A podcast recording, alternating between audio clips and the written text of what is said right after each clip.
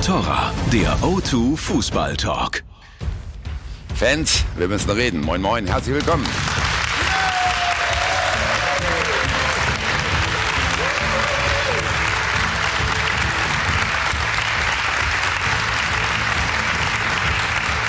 Wir sind pünktlich zur Stelle um das Fußballgeschehen am Wochenende ordentlich aufzuarbeiten. Die Bundesliga hat einen Tabellenführer, der nicht Bayern München heißt.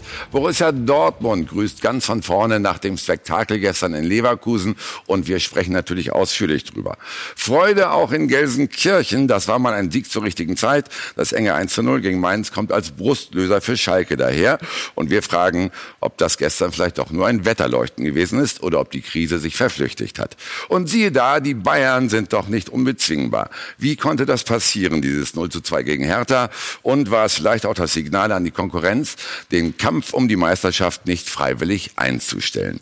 In diese Richtung geht dann auch unser Fanvoting, liebe Zuschauer, voll auf die 12. Bis genau 12 Uhr können Sie mitmachen und die Frage beantworten, ist Borussia Dortmund in dieser Saison schon titelreif? Punkt 12 Uhr lösen wir auf.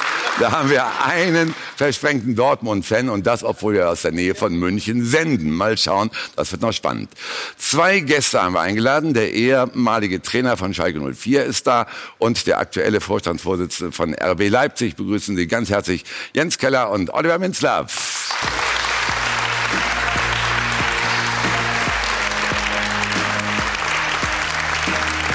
Oliver, schönen guten Morgen, herzlich willkommen. Jens, freue mich sehr.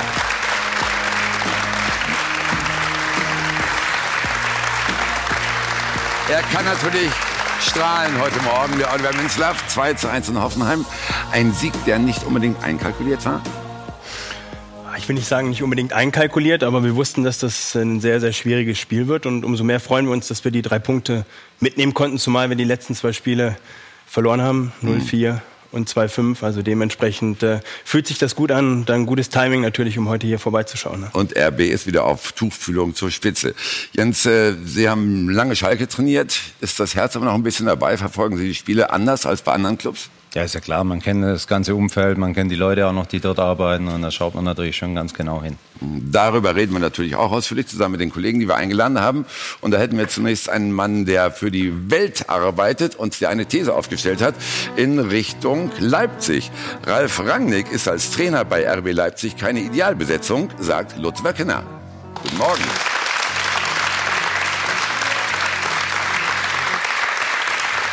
Der Digitalchef von Sport Total ist da und er schaut nach Dortmund. Mit Favre ist der BVB wieder titelreif, sagt Tobias Holtkamp.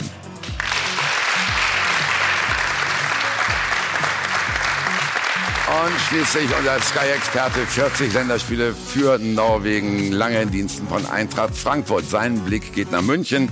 Er meint, Boateng hat gegen Hertha gezeigt, warum die Bayern ihn abgeben wollten. Jan Orge Fjordhoft.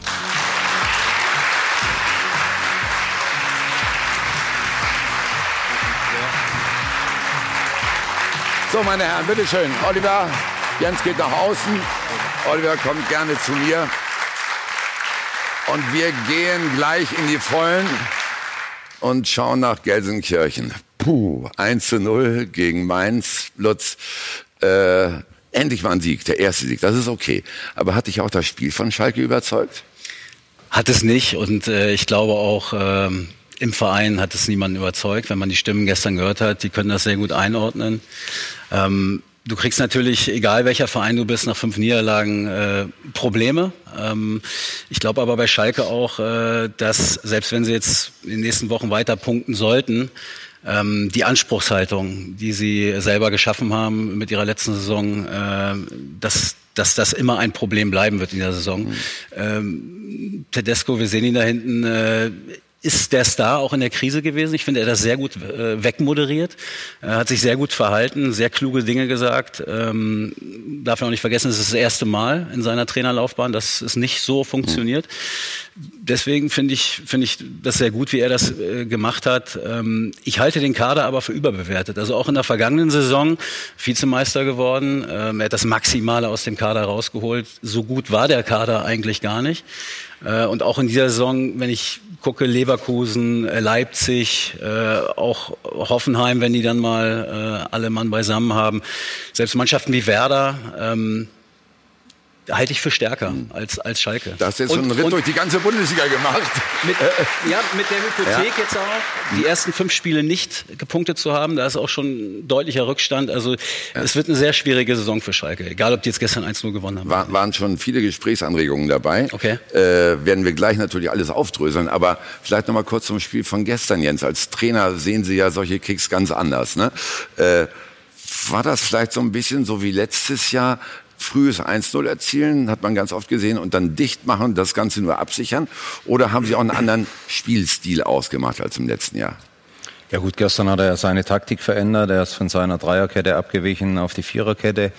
Aber in dem Moment, äh, wenn du fünf Spiele verloren hast, ist es scheißegal, äh, wie du spielst. Hauptsache, du gewinnst das Spiel. Es geht in dem Moment um Punkte, dass eine gewisse Ruhe im Umfeld und überall reinkommt. Ja, nur durch Punkte kriegst du die Ruhe rein. Es hätte jetzt nichts gebracht, wenn sie ein tolles Spiel und verlieren wieder oder spielen unentschieden. Und deshalb war das Spiel gestern von den Nerven her ganz, ganz wichtig, dass sie mhm. einfach drei Punkte geholt haben. Also Tedesco hat schon was anders gemacht, auch personell. Hat zum Beispiel Naldo wieder draußen gelassen. Tobi, das war in der englischen Woche noch angeblich der Belastungssteuerung geschuldet. Das heißt also, er sollte geschont werden. Aber zweimal hintereinander, dann greift doch dieses Argument nicht mehr, oder? Nee, das Argument greift nicht. Ich glaube, das äh, ist auch keins. Ähm, Naldo ist ganz sicherlich... Äh, Personalie, die jetzt auch über die Saison äh, spannend bleibt, wobei ich gar nicht glaube, dass er groß Probleme bereiten wird oder dass er sich da jetzt irgendwie äh, äh groß beschweren wird, äh, dass er vielleicht nicht mehr zur äh, Top 11, äh, zur vermeintlichen ersten Elf zählen wird. Ähm, eine Personalie, die vergleichbar ist, äh, ist Rudi. Hm. Okay, da, den machen wir gleich. Lass uns mal kurz bei Weinzel bleiben, weil da haben wir noch einen O-Ton. Bei, bei Weinzel ist Quatsch. Lass uns bei Naldo bleiben, weil Markus Weinzel ja. hat bei uns am letzten Sonntag auch Stellung genommen zu dieser Personalie. Okay. Und das hat er gesagt. Es ist die Frage, ist es zukunftsträchtig, defensiv nur zu denken, beziehungsweise eine Art und Weise auf einen 36-Jährigen äh, zuzuschneiden? Also, das gebe ich doch mal weiter, Jan Auge. Ne? Äh, Markus Weinzierl hat schon durchaus ein bisschen Skepsis entwickelt, was äh, die Zukunft mit Naldo angeht bei Schalke 04. Würdest du es unterschreiben? Ja, erstmal, wenn du 36 bist, da hast du ja nicht eine große Zukunft. Dann hast du da gewacht, das ist ja schon besser. Aber das, das ist oft so. Wenn du Spiele gewinnst, dann, dann bist du ein erfahrener Spieler. Wenn du verlierst, dann bist du zu alt. Das ist ja ganz einfach so. Aber für Schalke war das ein Gott sei Dank Sieg gestern und dann war Naldo auf der Bank. Dann Jetzt spielen die wieder in, in Düsseldorf, kann man sich ändern, aber kann eine Mannschaft ändern. Aber ich finde das so cool. Hier in Deutschland spricht man immer die, über die englische Woche. Ja, in England gibt die englische Woche jede Woche. Und man spricht immer über Belastung. Da muss man ändern. Du, man will ändern, weil man glaubt, das ist das der Beste zum Erfolg. Naldo sitzt auf der Bank, weil der Trainer findet, dass da war eine größere Wahrscheinlichkeit, dass man dann gegen, gegen Mainz gewinnt. So einfach ist das. Und ein Trainer hat dann die Aufgabe, irgendwie eine Erklärung zu finden. Und wenn er jetzt spielt gegen Düsseldorf nicht spielt, dann sagt man, ja, ich, ich wollte die, die Mannschaft wieder die Vertrauen geben. Das ist ja der Job der Trainer, irgendwie ein Argument zu finden. Für Gut, aber den letzten Kick haben sie verloren, ne? ohne Naldo. Ja, aber dann ist er 36 Jahre alt. Ja, du hast ja, ja immer ein äh, Argument klar für, für diese Sachen. Und äh, ich glaube, für, für Schalke war gestern, man hat ja gesehen, oft beim, wenn, man, wenn man verliert, dann sei man, versucht man cool zu sein. Aber hat man Heidel und Tedesco gestern gesehen, wie wichtig das war. Und ich fand auch die Körpersprache von Tedesco so cool, wenn die den Tor gemacht haben. Weil dann wollte er zeigen, ich bin jetzt cool. Aber innerlich, innerlich war er natürlich sehr, sehr erschöpft. Die letzten zehn Minuten, und Heidel hatte es gesagt, die letzten zehn Minuten habe ich jeder äh, Ball in der 16 ein Tor gesehen. Und ja, man freut sich für Schalke und, äh, und dann geht man weiter gegen Düsseldorf. Man hat natürlich auch schon gesehen, dass den Schalkern wirklich, also dass der Druck da war. Ne? Absolut. klar. Äh, aber auch, äh, Jens, zwei Edelverpflichtungen von Schalke oder bei Schalke funktionieren noch nicht. Rudi und Uth, beide wieder auf der Bank. F warum, warum geht das noch nicht? Warum sind die noch nicht angekommen? Als erstes finde ich mal die Diskussion mit Naldo. Vor drei Monaten war er, Ja. glaube ich, der beste Abwehrspieler in Deutschland, Ja. sieben Tore gemacht und, und drei Monate später ist er zu alt. Also das finde ich sehr, sehr spannend. Ja, Rudi kam äh, sehr, sehr spät zur Mannschaft dazu. Die Vorbereitung war gelaufen. Man hat viele Dinge einstudiert, äh, taktische Möglichkeiten und der Spieler ist noch nicht angekommen. Ja. Das dauert äh, eine gewisse Zeit, aber ich bin überzeugt, dass Rudi auch der Mannschaft äh, definitiv helfen wird. Und wenn du eine Krise hast äh, als Mannschaft, ist es natürlich für einen Stürmer unheimlich schwer. Er hat wenig Bälle bekommen, äh, auch Tore zu erzielen. Wenn die ganze Mannschaft nicht funktioniert, ist es gerade für neue Spieler natürlich noch schwerer, da Fuß zu fassen. Aber Ich sehe grundsätzlich, Rudi- hm, Ich sehe Rudi ein bisschen anders da. äh, Und ich würde da auch schon echt einen Gang äh, im Grunde hochschalten. Also das ist ein Spieler, um den sich Bayern, äh, nicht Bayern, äh, von Bayern gewesen, um den sich äh, Schalke äh, wirklich extrem bemüht hat, äh, nicht ganz alleine war, ging da ja relativ lang auch hin und her äh, mit, den, äh, mit den Leipzigern, den sie unbedingt haben wollen. Wenn du den auch für die Größenordnung seines Vertrages, den er da bekommen hat, wirklich nach vorne stellen willst als Galionsfigur und als Führungsspieler, dann musst du ihn von Anfang an stützen und dann musst du ihn auch einbauen. Und dann darf nicht das System oder sowas äh, ein, ein Grund sein, warum er jetzt im Moment nicht reinpasst. Also ist, ich glaube, damit schwächst du ihn sehr, sehr schnell. Ich glaube nicht, dass Rudi der typische Führungsspieler ist. Rudi ist ein sehr zurückhaltender Spieler, ruhiger Spieler. Ich glaube, das ist ein überragender Mannschaftsspieler. Aber Rudi ist nicht der typische Führungsspieler. Der wird nicht vorne weggehen jetzt, äh, auch mit, mit äh, Reden, äh, große Gespräche machen. Aber er bringt enorm viel mit. Er hat eine wahnsinnige Schnelligkeit, eine unglaubliche Ballsicherheit auf der Position. Er liest ein Spiel sehr, sehr gut. Und ich sage ja, wenn man die Vorbereitung nicht mitgemacht hat, man kommt in einen neuen Verein, neues Umfeld. Das dauert. Nicht, Aber er wird ja nicht so als ein Führungsspieler. Ja. Da muss man das nicht so einkaufen. Wenn du sagst, ich brauche einen Rolls-Royce und nach zwei Tagen dann sagst du, ich brauche keinen Rolls-Royce, weil der Weg ist so schlecht, um dem zu fahren, dann musst du dann ein anders einspielen.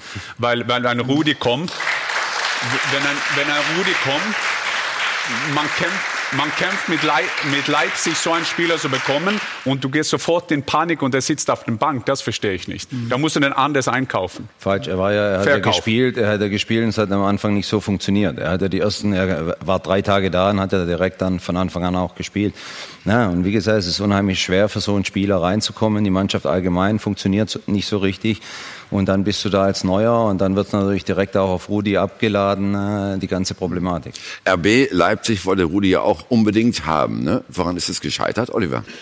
Wir wollten ihn nicht unbedingt, wir hätten ihn gerne ausgeliehen. Wir haben von vornherein gesagt, dass Ach, nur eine Laie war. Genau, wir äh, haben von vornherein gesagt, Kopf. dass ein Kauf nicht in Frage kommt. Das hätte zu unseren Leitplanken nicht gepasst. Auch das finanzielle Paket wäre für uns nicht äh, stemmbar gewesen. Und daher war das ein kurzes Telefonat, was ich letztendlich dann mit Herrn Rummenigge geführt habe, der gesagt hat, eine Laie kommt für uns nicht in Frage, sondern nur ein, Ja. äh, ein Verkauf. Und äh, dann war das für uns dann damit dann auch Also dann erledigt. habt ihr euch mit dem Spieler Rudi auch gar nicht getroffen. Doch, doch, wir haben uns Ah, ja. natürlich mit, äh, mit dem Spieler getroffen und wir hätten uns das auch vorstellen können. Aber nochmal, ähm, der Spieler ist 28 Jahre alt, ähm, es sind kolportierte 20 Millionen, wie auch immer die fließen, ob die direkt fließen oder in drei Jahren, bleibt am Ende dann trotzdem 20 Millionen. Äh, Der Spieler ähm, ja, will auch einiges verdienen, der kommt von Bayern, also der ist jetzt auch nicht mit zweieinhalb Millionen zufrieden sondern deutlich mehr. Und dann wäre das Gesamtpaket roundabout bei vier Jahren bei 50 Millionen gewesen. Und äh, da waren wir nicht bereit, äh, das Geld dafür auszugeben. Und deswegen ist dann halt auch äh, Rudi nicht in Leipzig gelandet, sondern auf Schalke. Stand jetzt nicht schlimm für euch oder wie würdest du bewerten? Moment.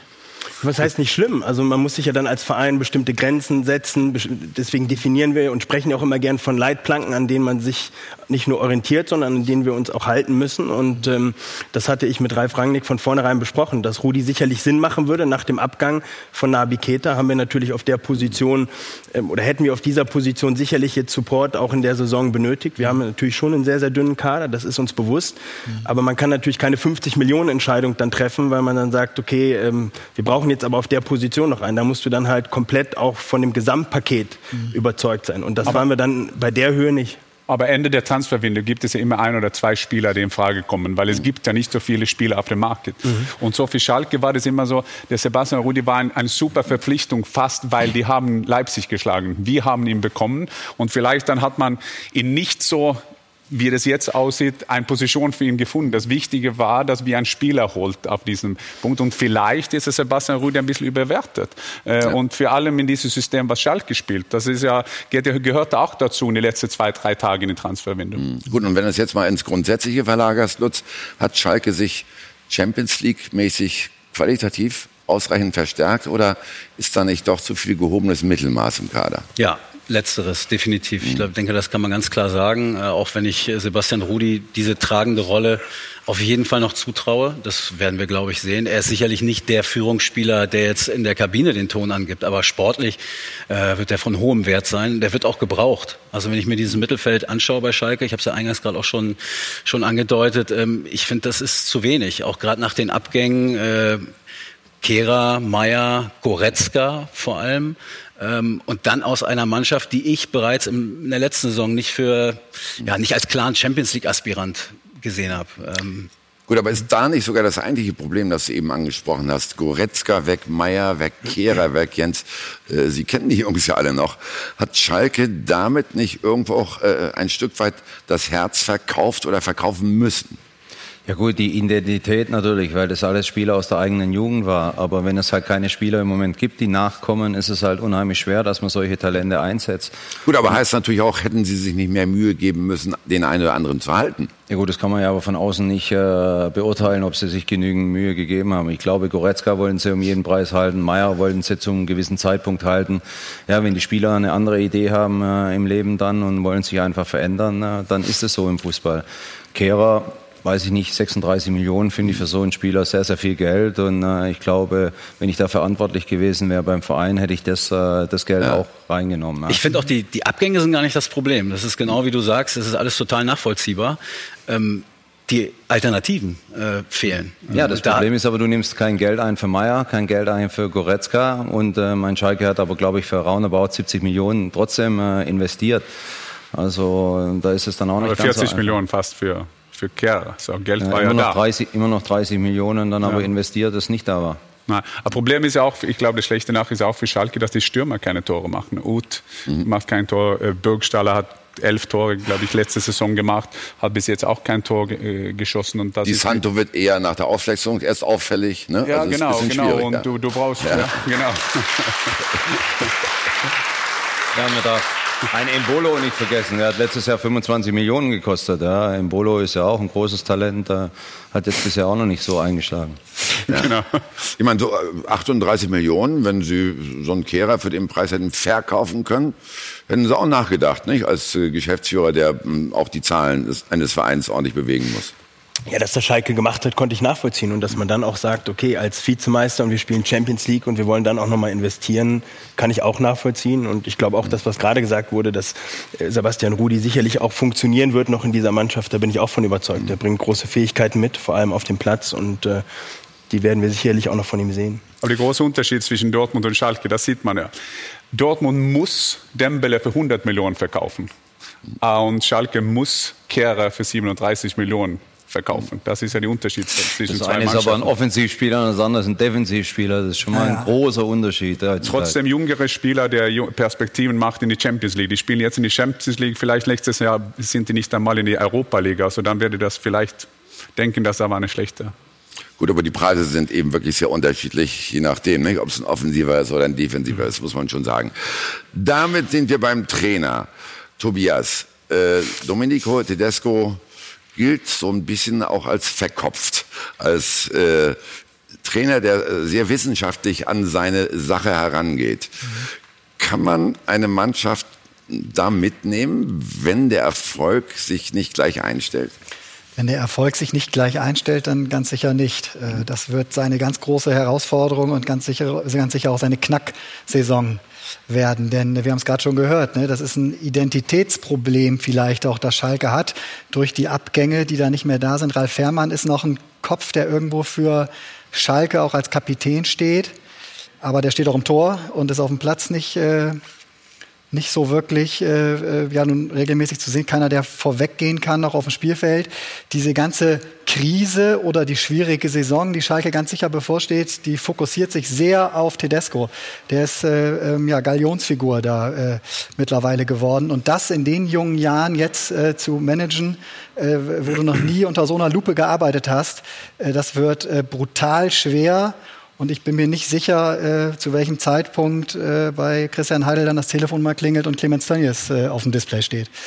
Bisher ist er sehr geduldig gewesen, Aufsichtsratsvorsitzender von Schalke 04 und lässt Christian Heidel mal machen. Ja. Völlig klar, weil sie ja auch so eine tolle erste Saison abgeliefert haben unter Tedesco. Aber kann er auch Krise? Das ist ja die Frage, Jens. Wenn du bei Au- äh, Erzgebirge Aue gewesen bist, Erfolg gehabt hast übrigens und bei Schalke im ersten Jahr auch gleich Erfolg. Das waren seine einzigen Profistationen und es gab nie eine Unwucht. Äh, ist es dann für einen Trainer manchmal schwierig, äh, das hinzukriegen, wenn es mal nicht mehr rund läuft? Ja klar, es ist schwierig. Vor allem es kommen ganz andere Komponenten. Der Druck, äh, den er so nicht kannte, ja, von den Medien. Die Fans werden dann irgendwann mal unruhig. Im Verein wird es unruhig. Aber daran kann er wachsen. Er ist ein junger Trainer. Er hat jetzt bisher nur positive Dinge, aber zum Trainergeschäft gehört es nun mal dazu, dass man auch mit Krisen umgehen kann. Und da zeigt sich, äh, wie stark er ist, äh, ob er die Krise in den Griff kriegt, äh, wie er sich selber verhält, wie er selber das verarbeitet. Ich glaube nicht, dass er gut geschlafen hat die letzten Wochen. Aber da wächst er dran und das zeigt, ob er dann die Qualität hat für einen ganz großen Trainer. Ich finde die Frage, die Frage kann man schon beantworten. Ähm, da müssen wir gar nicht äh, hypothetisch in die Zukunft gucken, sondern ich meine, der hat fünf Spiele verloren. Der hat die ersten fünf Spiele verloren und äh, wir haben alle gesehen, wie er sich verhalten hat, auch wie er auf das Umfeld eingewirkt hat. Und ich finde, das hat er überragend gemacht. Was heißt das? Seine Zurückhaltung war Ja, du hattest ja überragend? gefragt, ja. kann er auch Krise? Ja, ja, klar. Gut, wer, es sind jetzt erst ein paar Wochen, aber trotzdem hatte er in- eine Vollkrise in diesen Wochen. Und das hat er, finde ich, sensationell gemacht. Was wäre seine Alternative? Wie hätte er das äh, behandeln müssen, wenn er nicht, nicht Ich, ich glaube, dass viele ihm äh, eine gewisse Dünnhäutigkeit zugeschrieben haben oder hätten, äh, so wie er reagieren würde in so einer Situation. Und ich finde, er hat das sehr, sehr souverän gemacht. Er hat es auch geschafft. Ich meine, Naldo, wir haben es gerade thematisiert, der sitzt auf der Bank zweimal hintereinander. Und, hält den Mund. Und nein, nicht nur das. Er ist der erste gestern, der äh, seinen Trainer lobt. Also das ist auch eine Kunst, das zu schaffen. Tedesco ist, wenn man ihn kennt, ist ein, ist ein Menschenfänger. Ja? Der bringt so eine Truppe hinter sich. Äh, und deswegen für mich ganz klar, der kann auch Krise, im, ja. Im, Im Moderieren der Krise hat er es sehr, sehr gut gemacht. Ja. Aber fußballerisch auf dem Platz äh, gab es nun wirklich einige Frageze äh, Fragezeichen. Ne? Und Absolut. da äh, gab es überhaupt keine Vielseitigkeit im Spiel. Da gab es keine ähm, spontanen Reaktionen. Also er ist sehr, sehr starr bei dem äh, System. Das sind ja die Vorwürfe, die auch, äh, die auch aus dem Umfeld kommen, bei dem System geblieben, das er letztes Jahr perfektioniert hat, weil sie auch sehr häufig in Führung gegangen sind. Aber Er es ist auch eine Frage des Materials, ne? Bisher hat er da noch nicht viel verändert. Also eine große Flexibilität war da nicht zu sehen. Ne? Gestern war erstmals ein Fußball, der vielleicht nicht Tedesco-Fußball war, so wie wir ihn kennengelernt haben. Und das hat irgendwo funktioniert. Er hat auch umgestellt in der Kette. Also das äh, bleibt schon. Aber Tobi, da würde ich dir widersprechen, weil er hat in Aue, ja, ist nun wirklich viel grauer kann der Maus nicht sein in der, in der zweiten Liga. Ähm, die waren schon so gut wie abgestiegen. Da hat er begeisternden Offensivfußball gespielt. Also ich halte ihn für sehr pragmatisch, für jemanden, der sich sehr am Material orientiert.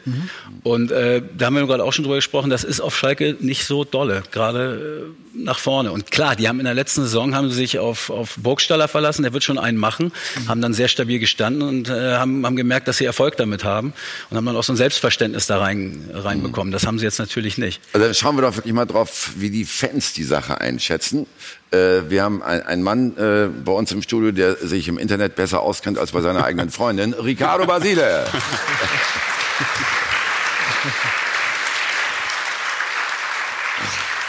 Äh, die Mädels auf dem Oktoberfest wollen die sagen, da war was anderes. Aber gut, so viel dazu. Also wir haben euch gefragt, war das denn jetzt nun der Befreiungsschlag für Schalke und Tedesco oder bleibt es weiterhin schwierig für ihn? Ähm, die Fans haben da eigentlich eine gleiche Meinung, denn sie sagen, es bleibt weiterhin sehr schwierig für Tedesco. Mure zum Beispiel sagt, wird weiter schwierig sein. Das war gestern nur Mainz und überzeugend war es nicht. Schalke fehlt ein Strippenzieher im Mittelfeld. So ähnlich haben wir das ja in der Runde auch gehört. Und Max L. 1011 sagt, es bleibt auch weiterhin schwierig für Tedesco. Letztes Jahr hat Schalke von einer schlechten Liga profitiert. Ich frage mich, und das ist vielleicht auch ganz interessant für euch, wieso hat Schalke den Vertrag mit Tedesco so früh bis 2022 verlängert? Denn er hatte ja noch einen bis 2019, der wurde dann aufgelöst und eben bis 2022 verlängert. Ja, da gehen wir doch gleich mal rein. Ne? Ja, das Hage. ist ja ganz klar. Er hat, egal ob wie schlecht der Liga war letztes Jahr, er hat sich qualifiziert für die Champions League. In Deutschland ist es ja fast wie die Bundesliga zu gewinnen. Weil Und dafür Bayern- wird man belohnt. so wird man belohnt und das finde ich ganz, ganz in Ordnung. Ich finde das aber immer, das ist ein Grund dafür, dass ein paar von uns nicht Trainer werden wollten. Das ist ja klar, weil wenn du gewinnst, wie Tedesco letztes Jahr, dann war er pragmatisch, dann hat er sich gut orientiert auf die Mannschaft. Jetzt ist er pragmatisch und orientiert sich gut, aber jetzt verliert er. Und dann, dann ist es plötzlich eine Schwäche von ihm. Ja. Tedesco hat gestern gewonnen. Ich glaube, wir sollen das nicht so viel bewerten, ob es glücklich war, taktisch richtig war. Gestern war drei Punkte wichtig, egal wie der kommt, lange Ball, kurze Ball, Einwurf, Entschuldigung Stuttgart, aber egal wie das kommt, dann ist es wichtig, ein drei. Das war wieder so ein, ein Sieg, das sie brauchten. Es geht ja um diese Vertragsverlängerung, das ist das äh, Verrückte, ne? Also Tedesco ist dafür belohnt worden. Äh, Jens Keller stand mit Schalke auf Platz vier, ist dafür entlassen worden. Drei. Äh, drei, drei. sogar, drei, ja, ja, ja, Also in der Saison. Ja, ja. In der nächsten Saison dann nicht.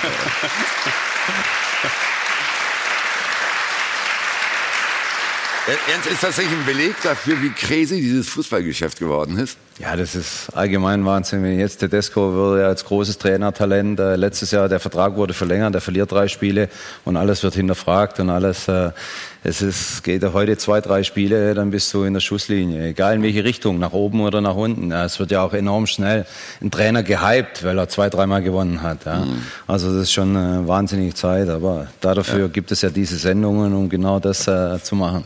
Aber Vertragsverlängerung um drei Jahre, Tobi, war das eine Geschichte, die ohne Not passiert ist? Ja, zumal er den Vertrag auch nicht nur bis 2019 hatte, sondern es da auch eine Option gab, äh, die äh, Heidel Schalke hätte ziehen können und äh, den Vertrag dann auch zum späteren Zeitpunkt noch hätte verlängern können. Also ich glaube, Tedesco hätte auch so großes Interesse gehabt, weiter auf Schalke zu arbeiten. Mhm. Ich glaube nicht, dass er jetzt die freie Auswahl gehabt hätte, ja. äh, zwischen den Manchester United, Barcelonas und Real Madrid schon äh, äh, sich entscheiden zu müssen.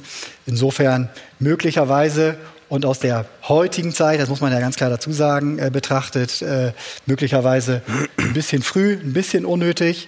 Aber damals, klar, die Belohnung, wenn sie im Profifußball so dazugehört, dann hat er sich das äh, möglicherweise verdient. Vielleicht müssen sie ja auch nicht, wenn sie sich früher genau. sehr spekulativ ja trennen würden. Vielleicht müssen sie ja dann auch nicht bis zu Ende zahlen, sondern auch da gibt es möglicherweise Optionen. Ja, das wird genau. Olli am besten wissen, was für Vertragsklauseln gibt. Bei ganz, so ganz genau. Und, ja, und, und RB Leipzig macht das ja auch ganz, ganz anders, wie man an Ralf Rangnick sieht. sieht äh, sie machen nur noch Einjahresverträge mit Trainern. Ne? So sieht's ja, aus. So sieht's aus. Wir keine Diskussion mehr. Wobei Nagelsmann wird auch ein bisschen länger werden. Aber wie sehen Sie dann überhaupt die Situation jetzt bei Schalke als Mitbewerber um einen Champions League Platz? Nun haben Sie den ersten Sieg geholt, müssen sich aber erstmal wirklich von unten herauf berappeln. Ist das noch ein ernsthafter Kandidat, der mit Ihnen eingreifen könnte äh, im Kampf um die ersten vier Plätze? Ja, zum einen möchte ich noch kurz was dazu sagen. Ich finde, das ist natürlich brutal, wie schnell dann ähm, eine Saison, die gerade begonnen hat, äh, wie dann ein Trainer bewertet wird. Ich finde, äh, ist ein richtig guten Schritt, den äh, den Schalke gemacht hat, nämlich mit Tedesco zu verlängern. Das hätte ich auch getan, wenn ich für diesen Verein verantwortlich gewesen wäre, weil es ein toller Trainer ist ich schließe mich dem Kollegen an. Ähm, er hat das letztes Jahr toll gemacht und auch jetzt, wie er die Ruhe äh, behalten hat, wie er die Mannschaft auch versucht wieder zusammenzuführen in so einer schwierigen Situation beim zweitgrößten Fußballclub Deutschlands, finde ich beeindruckend und ich bin mir sicher, um die Frage dann zu beantworten, ähm, dass Schalke sich jetzt wieder berappeln wird. Und da ging es auch gestern nicht darum, ob die jetzt ausgezeichnet werden, dass sie schön spielen, sondern gestern ging es darum, drei Punkte zu holen und mal ein bisschen Ruhe in den Verein zu bekommen und auch so ein bisschen Aufbruchstimmung dann mal im sechsten Spiel zu erzeugen. Und ich glaube, das ist ihnen jetzt gelungen. Und ähm, die Mannschaft wird wieder zusammen, zusammenfinden. Und ich bin mir schon sicher, dass ähm, die Tabelle nicht so aussieht ähm, am 34. Spieltag, wie sie jetzt am sechsten Spieltag aussieht. Aber wie schwer ist das Unterfangen, Lutz? Wir haben gelernt, es gab nur einen einzigen Club, der noch mal irgendwo das europäische Geschäft erreicht hat, wenn er so schlecht eingestartet ist. Gladbach war das, glaube ich. Äh, wie schwer wird es für Schalke? Ja, ziemlich. Äh, eben aufgrund der Tatsache, dass man diese Hypothek, dieses Handicap jetzt mit in die Saison genommen hat, mal fünf Spiele auszulassen und äh, der Konkurrenz einen Vorsprung zu geben. Aber eben auch, äh, dabei bleibe ich, ich finde den Kader einfach zu schwach. Da kann der Trainer, und ich halte ihn auch, ich glaube, das ist auch durchgekommen bei mir, äh, für einen sehr, sehr guten Trainer, ähm, der auch da einiges kompensieren wird. Aber ich halte diesen Kader für zu schwach, um, um auf Platz zwei oder drei am Ende zu landen. Das war äh, eine besondere Situation im letzten Jahr, dass sie da die Vizemeisterschaft geholt haben. Und für Schalke ist das ja auch schon viel. Jan, dann sprich du doch in Sachen äh, Schalke mal das Wort zum Sonntag. Inwieweit war das gestern mehr als nur ein Befreiungsschlag? Ja, also spielerisch war ja das nicht ein Schritt nach vorne. Also äh, das war eine Befreiung. Du, du, du kannst eine, eine Woche atmen. Jetzt in Champions League, dann wird das Dessert. Also da freut man sich, die Spiele gegen Moskau äh, in, in der Woche. Aber jetzt spielen die wieder in Düsseldorf und nächsten Sonntag sitzt ihr vielleicht hier. Jetzt haben die nur drei Punkte nach so und so viele Spiele. Das, das geht jetzt so schnell. Äh, und, und es ist ja nicht nur Trainer, so ist es ja auch beim Spieler. Wenn ein paar, ein paar guten Spiele gemacht haben, dann bist du plötzlich reif für die Nationalmannschaft. Das hat ja mit der Gesellschaft, das hat mit unseren Medien zu tun, das hat mit uns, unseren Sendungen wie, wie jetzt. Äh, Schalke ist nicht aus der Krise. Äh, ich glaube nicht, dass sie kommen in die Champions League. Wenn du fünf Spiele hintereinander verlierst, dann ist, sind die 15 Punkte weg. Ja. Die kommen nicht zurück. Und ich denke, das wird Champions League no Schalke. Das war ein Beleg dafür, dass es ein schwerer Weg werden könnte in der laufenden Saison. Gleich, liebe Zuschauer, reden wir natürlich auch über den neuen Tabellenführer und fragen, wie konnte das bloß den Bayern passieren in Berlin. Aber wir haben auch live zugeschaltet einen Spieler vom VfB Stuttgart. Daniel Didavi wird gleich bei uns sein und darüber referieren, wie dieses Eigentor des Jahrhunderts gestern passieren konnte und wie froh das Team ist, dass sie endlich einen Dreier gelandet hat. Also, bis gleich, bleiben Sie bei uns.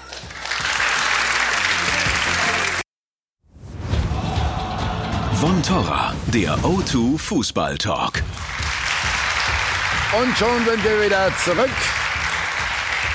und schauen ins Schwabenland, liebe Zuschauer.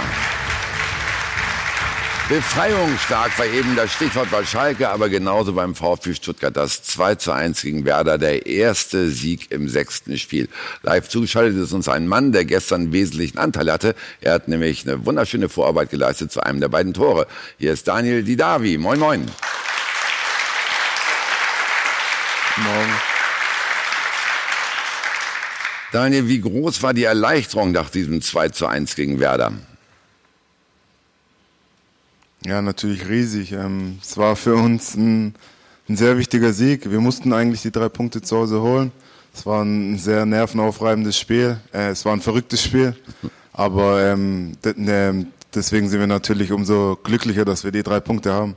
Ihr habt eine Stunde in Überzahl gespielt, aber trotzdem nicht so ganz die Hoheit auf dem Platz bekommen. Lag es auch ein bisschen daran, dass ihr durch äh, die ersten fünf Saisonspiele doch einen ganz schön schweren Rucksack mit euch rumschleppen musstet? Ja, ich denke, auf jeden Fall hat man gesehen, dass wir ähm, nicht vor Selbstvertrauen strotzen und darüber hinaus muss man natürlich sagen, dass ähm, man auch gesehen hat, dass die Bremer ähm, eine richtig gute Mannschaft haben dieses Jahr, richtig gut Fußball spielen und dass man gemerkt hat, dass es bei ihnen gut lief ähm, davor in der Saison und ähm, man hat äh, sich nicht anmerken lassen, also sie haben sich nicht anmerken lassen, dass sie ein Mann Unterzahl sind. Nach dem 1-0 waren sie eigentlich die bessere Mannschaft. Ähm, wie gesagt, gestern war ein verrücktes Spiel, wo eigentlich vieles äh, nicht so war, wie es normal ist. Ja. Ähm, wir waren ganz klar die schlechtere Mannschaft. Ähm, haben dann trotzdem das Glück, dass wir nicht das 1 zu 1 bekommen, Ehrlich? zweimal Pfosten, glaube ich. Und dann, dann kam das 1 zu 1 aus einer Situation, das man, glaube ich, auch noch nicht gesehen hat. Und auf einmal nach dem 1-1 waren wir aber wieder da, haben dann auch selber wieder Chancen gehabt, hätten dann sogar 4-5-1 gewinnen können. Also wie gesagt, gestern denke ich war für einen neutralen Fußballfan alles dabei. Ja, dieses kuriose Eigentor durch Ron Robert Zieler, darüber müssen wir natürlich reden. Wie haben Sie äh, das auf dem Platz erlebt? Konnten Sie überhaupt realisieren, was da passiert ist? Waren Sie nicht völlig perplex? Ja, doch. Also ich glaube, ich habe ähm, reagiert wie die meisten im Stadion oder auch, auch im Fernseher. Also man konnte gar nicht glauben, was da gerade passiert ist und dann habe ich ähm, hilfesuchend den Schiri angeschaut, dass er irgendwie das, das Spiel unterbricht oder so. Aber dann hat das Tor gezählt. Ähm, ich glaube, die Bremer wussten auch nicht, wie sie reagieren sollen, ob sie jubeln sollen. Also es war eine ganz komische Situation und ähm, ja, verrückt. Also ich bin jetzt schon ein paar Jahre Fußballer, aber ja, das macht ja auch das Schöne beim Fußball aus. Man lernt nie aus und ähm, ja. ja. das Gute ist, dass wir aber dann nicht zusammengebrochen sind, sondern zurückgekommen sind und die drei Klar. Punkte geholt haben. Klar, da will ich, da will ich die Runde auch mal reinnehmen. Jens, das Verrückte dabei ist ja gewesen, wenn äh, Zieler den Ball nicht berührt hätte, hätte es das, äh, hätte es Tor nicht gezählt, es hätte Ecke gegeben für Werder Bremen. Äh, wenn man so unter Adrenalin steht, wie Ron Robert Zieler, Checkt man die Regel dann oder ist das dann eher ein Reflex, dass man doch zum Ball geht? Wie sieht es an einem Spieler aus? Ich glaube nicht, dass du da an die Regel denkst. Du siehst den Ball kommen und willst ihn stoppen. Ja, er hätte ja auch die Möglichkeit gehabt, den Ball noch zu stoppen. Es war ja nicht so, dass der so weit von ihm weg war, sondern ihm ist er ja dann auch noch über den Fuß drüber Ja, gesprungen. der hat sich vor die Stutzen so langsam Genau. hochgezogen, der hat es gar nicht mehr geschnallt, Ja, ne, er oder? Das, das ist ein wichtiger Ja. Detail, weil er war nicht einmal bereit für den Einwurf zurückzubekommen. Mhm. Aber da, da dann denkt man nicht nach, so schn- schnell kann man nicht machen. Ich Ja. habe ja gestern selber das Tor gesehen. Was wäre, wenn? Und ich sitze vor dem Fernseher. So ein, ein Tor, was kann, das kann man nicht verlangen. Natürlich kurios und für ihn natürlich der Sieg wichtiger als jeder andere. Aber da bin ich wieder bei, als Trainer bei Taifun Korkut. Ja. Jetzt stellt man sich vor, als Trainer, es läuft nicht, es wurde ja auch schon das Krise und hier und Trainer. Und du siehst sowas als Trainer draußen. Ja. Was hast du als Trainer jetzt falsch gemacht, wenn ein Spieler den Ball ins eigene Tor wirft? ja. Wo du dann da stehst und sagst, Wahnsinn. Aber ganz kurz. Also muss ich einmal den Trainer ganz kurz fragen, äh, hat ein Torwart denn nicht äh, in einer Szene, wo ein Einwurf bei ihm in der Nähe stattfindet, hellwach zu sein in dem Moment? Nicht bei ihm in der Nähe. Ich fand, der Einwurf war, also so weit hat er den Der Ball war nicht über geworfen. 30 Meter zurück, Tobi, der Also so Einwurf. weit hat er den in der, nicht. Also ich in der denke, eigenen Hälfte und der Torwart ist ja schon eine Option in dem Moment, auch für jeden Einwerfenden. ja klar musst du da als Torwart äh, Aber die. Analyse ist einfach. Der Zieler war ein Koma. Also der hat einen Fehler gemacht. Also das passiert. Also die Bundesliga ist jetzt. Die Bundesliga ist jetzt 50 Jahre alt, das ist noch nie passiert. Das war irgendwie mit Jean-Marie Ja. Pfaff irgendwie ähnliches, aber, aber das kann passieren und es tut mir so leid für ihn und ich freue mich so wirklich, äh, dass ich gewonnen habe. Sorry. Klar, Ja, kein Problem, kein Problem. Dann, Dass dann ich, gehen wir noch mal, drauf komme, dass ich da nicht drauf komme, dass er im Koma war, muss ich mich entschuldigen. dann, dann gehen wir noch mal zurück zu Daniel. Dann äh, im Verlaufe des Spiels, Daniel, da gab es ja auch noch eine taktische Variante des Gegners. Da hat Florian Kofeld plötzlich die gesamte Verteidigung aufgelöst. Also ein Innenverteidiger war vom Platz gestellt. Dann hat er einen Bargfrede rausgenommen als Defensiven und hat einen Augustinsson rausgenommen als Defensiven, dafür zwei Stürmer gebracht. Hat ihn das irgendwie in die Karten gespielt? Ja, im Nachhinein ähm, muss man natürlich sagen, schon. Also danach hatten wir riesige Räume. Ähm, muss man aber auch ähm, dem Bremer Trainer Respekt zollen, dass er ähm, trotz Unterzahl ähm, trotzdem auf den Sieg geht. Dadurch haben die Zuschauer ein tolles Fußballspiel gesehen. Wie gesagt, Bremen war, war ein sehr guter Gegner, auch in Unterzahl, ähm, richtig guten Fußball gespielt und ähm, wir haben uns dann auch gefangen und dann war es ein Schlagabtausch, es ging hin und her und ähm, ich denke, ähm, das wollen die Fans auch sehen. Gut, äh, da frage ich aber mal den Trainer Jens Keller, der hier bei uns in der Runde ist. Äh, ist das äh, mutig, wie Daniel Didavi sagt, Respekt dafür? Oder ist das auch Harakiri? Mit anderen Worten, hätte Werder nicht auch gleich ins Casino gehen können mit der Taktik? Es ist zumindest mutig, ja, wenn man in der 70. Minute, man hat noch über 20 Minuten Zeit, das Tor aufzuholen und da schon äh, die Defensive komplett auflöst. Äh, Mit 10 gegen 11. ja, übrigens. aber man sieht ja, sie haben ja auch Chancen gehabt, Pfostenschüsse, äh, Pizarro kommt rein, macht ihn gleich am Pfosten, also es hätte ja auch andersrum gehen können. So, und jetzt haben sie 2-1 verloren. So viel, glaube ich, hat Kofeld nicht falsch gemacht gestern. Ich denke auch nicht, dass er nur ein Tor wollte, er wollte zwei. Ja. Deswegen braucht Das er ist 20 ja noch Minuten. mutiger. Ja, aber Ja, das ist ich ja glaube, dass äh, Florian Kofeld so tickt. Weil die Frage wäre gewesen, wenn die den Ausgleich da machen, 2-2, und du hast immer noch so viel Offensivpotenzial auf dem Platz, äh, wie kriegst du das Ding dann über die Zeit? Ganz genau, das ist eben, wenn du nur zwei Verteidiger hast, ne, auf dem Ja, Platz, ja, bei, bei insgesamt zehn Spielern. Äh, Daniel, es war vielleicht auch ein wichtiger Schritt für euren Trainer, Taifun Korkut. Wie unruhig ist es innerhalb der Mannschaft schon darum geworden, auch um den Trainer und um, seine, um sein Team? Ja, in der Mannschaft gar nicht. Ähm, ähm, die Mannschaft steht zu 100 Prozent hinter dem Trainer. Und ja, natürlich haben wir aber auch mitbekommen, dass es ähm, im Umfeld schnell unruhig wurde. Ähm, das ist in Stuttgart so. Aber es ist ja generell so der Trend. Ähm, man sieht auch beim von Korkut, wie, wie krass das Geschäft geworden ist. In der Rückrunde ähm, überragende Rückrunde gespielt und ähm, dann gefeiert worden auf einmal und jetzt in der, äh, in der die ersten Spiele sind nicht so gelaufen, wie wir uns vorgestellt haben. Ähm, man hat einfach gesehen, dass das, was in der Rückrunde letztes Jahr, ähm, wo man das Quäntchen Glück hatte, das war halt dieses Jahr nicht da und wir haben auch nicht so gut gespielt, aber dass dann nach fünf Spielen schon schon wieder so eine Kritik herrscht, das das ist schon fragwürdig. Ähm, desto wichtiger war es, dass wir ähm, gewonnen haben gestern.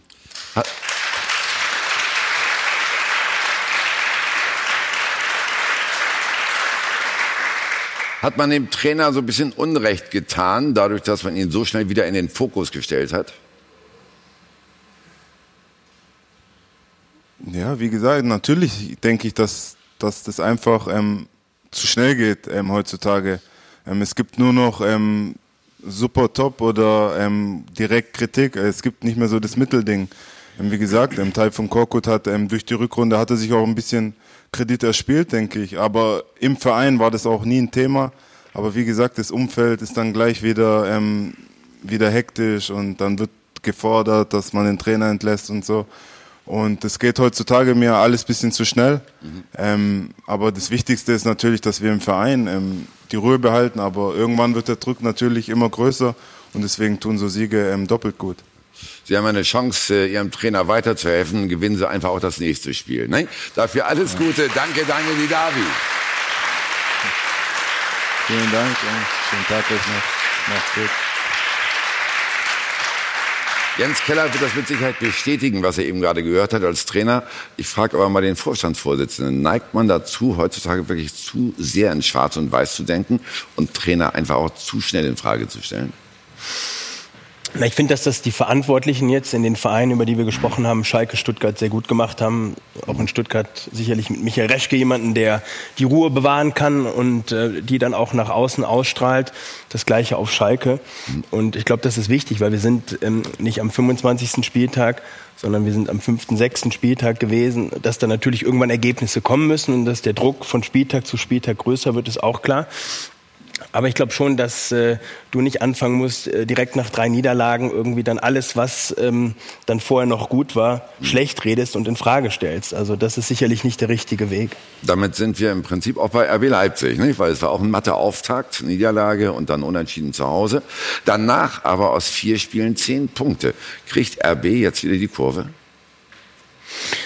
Ja, ich würde nicht sagen, dass wir die Kurve jetzt nicht bekommen haben. Wir haben ähm, natürlich nach äh, den zwei ersten Bundesliga-Saisons, die sicherlich auch, was unsere persönliche Erwartungshaltung anging, besser gelaufen sind ähm, mit dem zweiten und sechsten Platz, ähm, steigen dann natürlich auch die Ansprüche. Wir mussten uns neu strukturieren, was die Trainerposition angeht und ähm, das haben wir getan und äh, wir wussten, dass das natürlich auch äh, ein gewisser Kraftakt ist, wenn wir vor allem die sportliche Verantwortung dann mehr oder weniger komplett bei Ralf Rangnick abladen, sowohl als Sportdirektor als auch als Trainer. Aber ähm, die Mannschaft hat ähm, nach sicherlich einem äh, holprigen Start, ähm, auch sicherlich schon in der Euroleague-Qualifikation war das nicht der Fußball, den wir mhm. spielen wollten, hat jetzt Fahrt aufgenommen. Ich glaube auch, dass das Trainerteam jetzt so die Kernmannschaft äh, definiert und gefunden hat. Und äh, seit der äh, zweiten Halbzeit gegen Frankfurt und dann das Spiel Stuttgart und auch gestern, finde ich, ist das schon wieder ein schöner Fußball, den wir spielen. Mhm. Und das lässt natürlich hoffen, dass wir jetzt äh, dann auch gegen Nürnberg den nächsten Schritt machen. Dann hätten wir in Zweierschnitt und das ist äh, sicherlich nicht verkehrt. Dann Stein. wäre alles im Lot, ne? Aber Oliver Minzlaff, unser Gast heute in der Sendung, Geschäftsführer von RB Leipzig, hat natürlich auch den einen oder anderen Knackpunkt eben schon gesagt. Und das eine wäre zum Beispiel die Doppelfunktion von Ralf Rangnick. Nur der Sportdirektor Rangnick kann nämlich den Trainer Rangnick entlassen, kein anderer. Und auch sonst beißt sich das bei dieser Doppelfunktion, beißt sich das eine oder andere.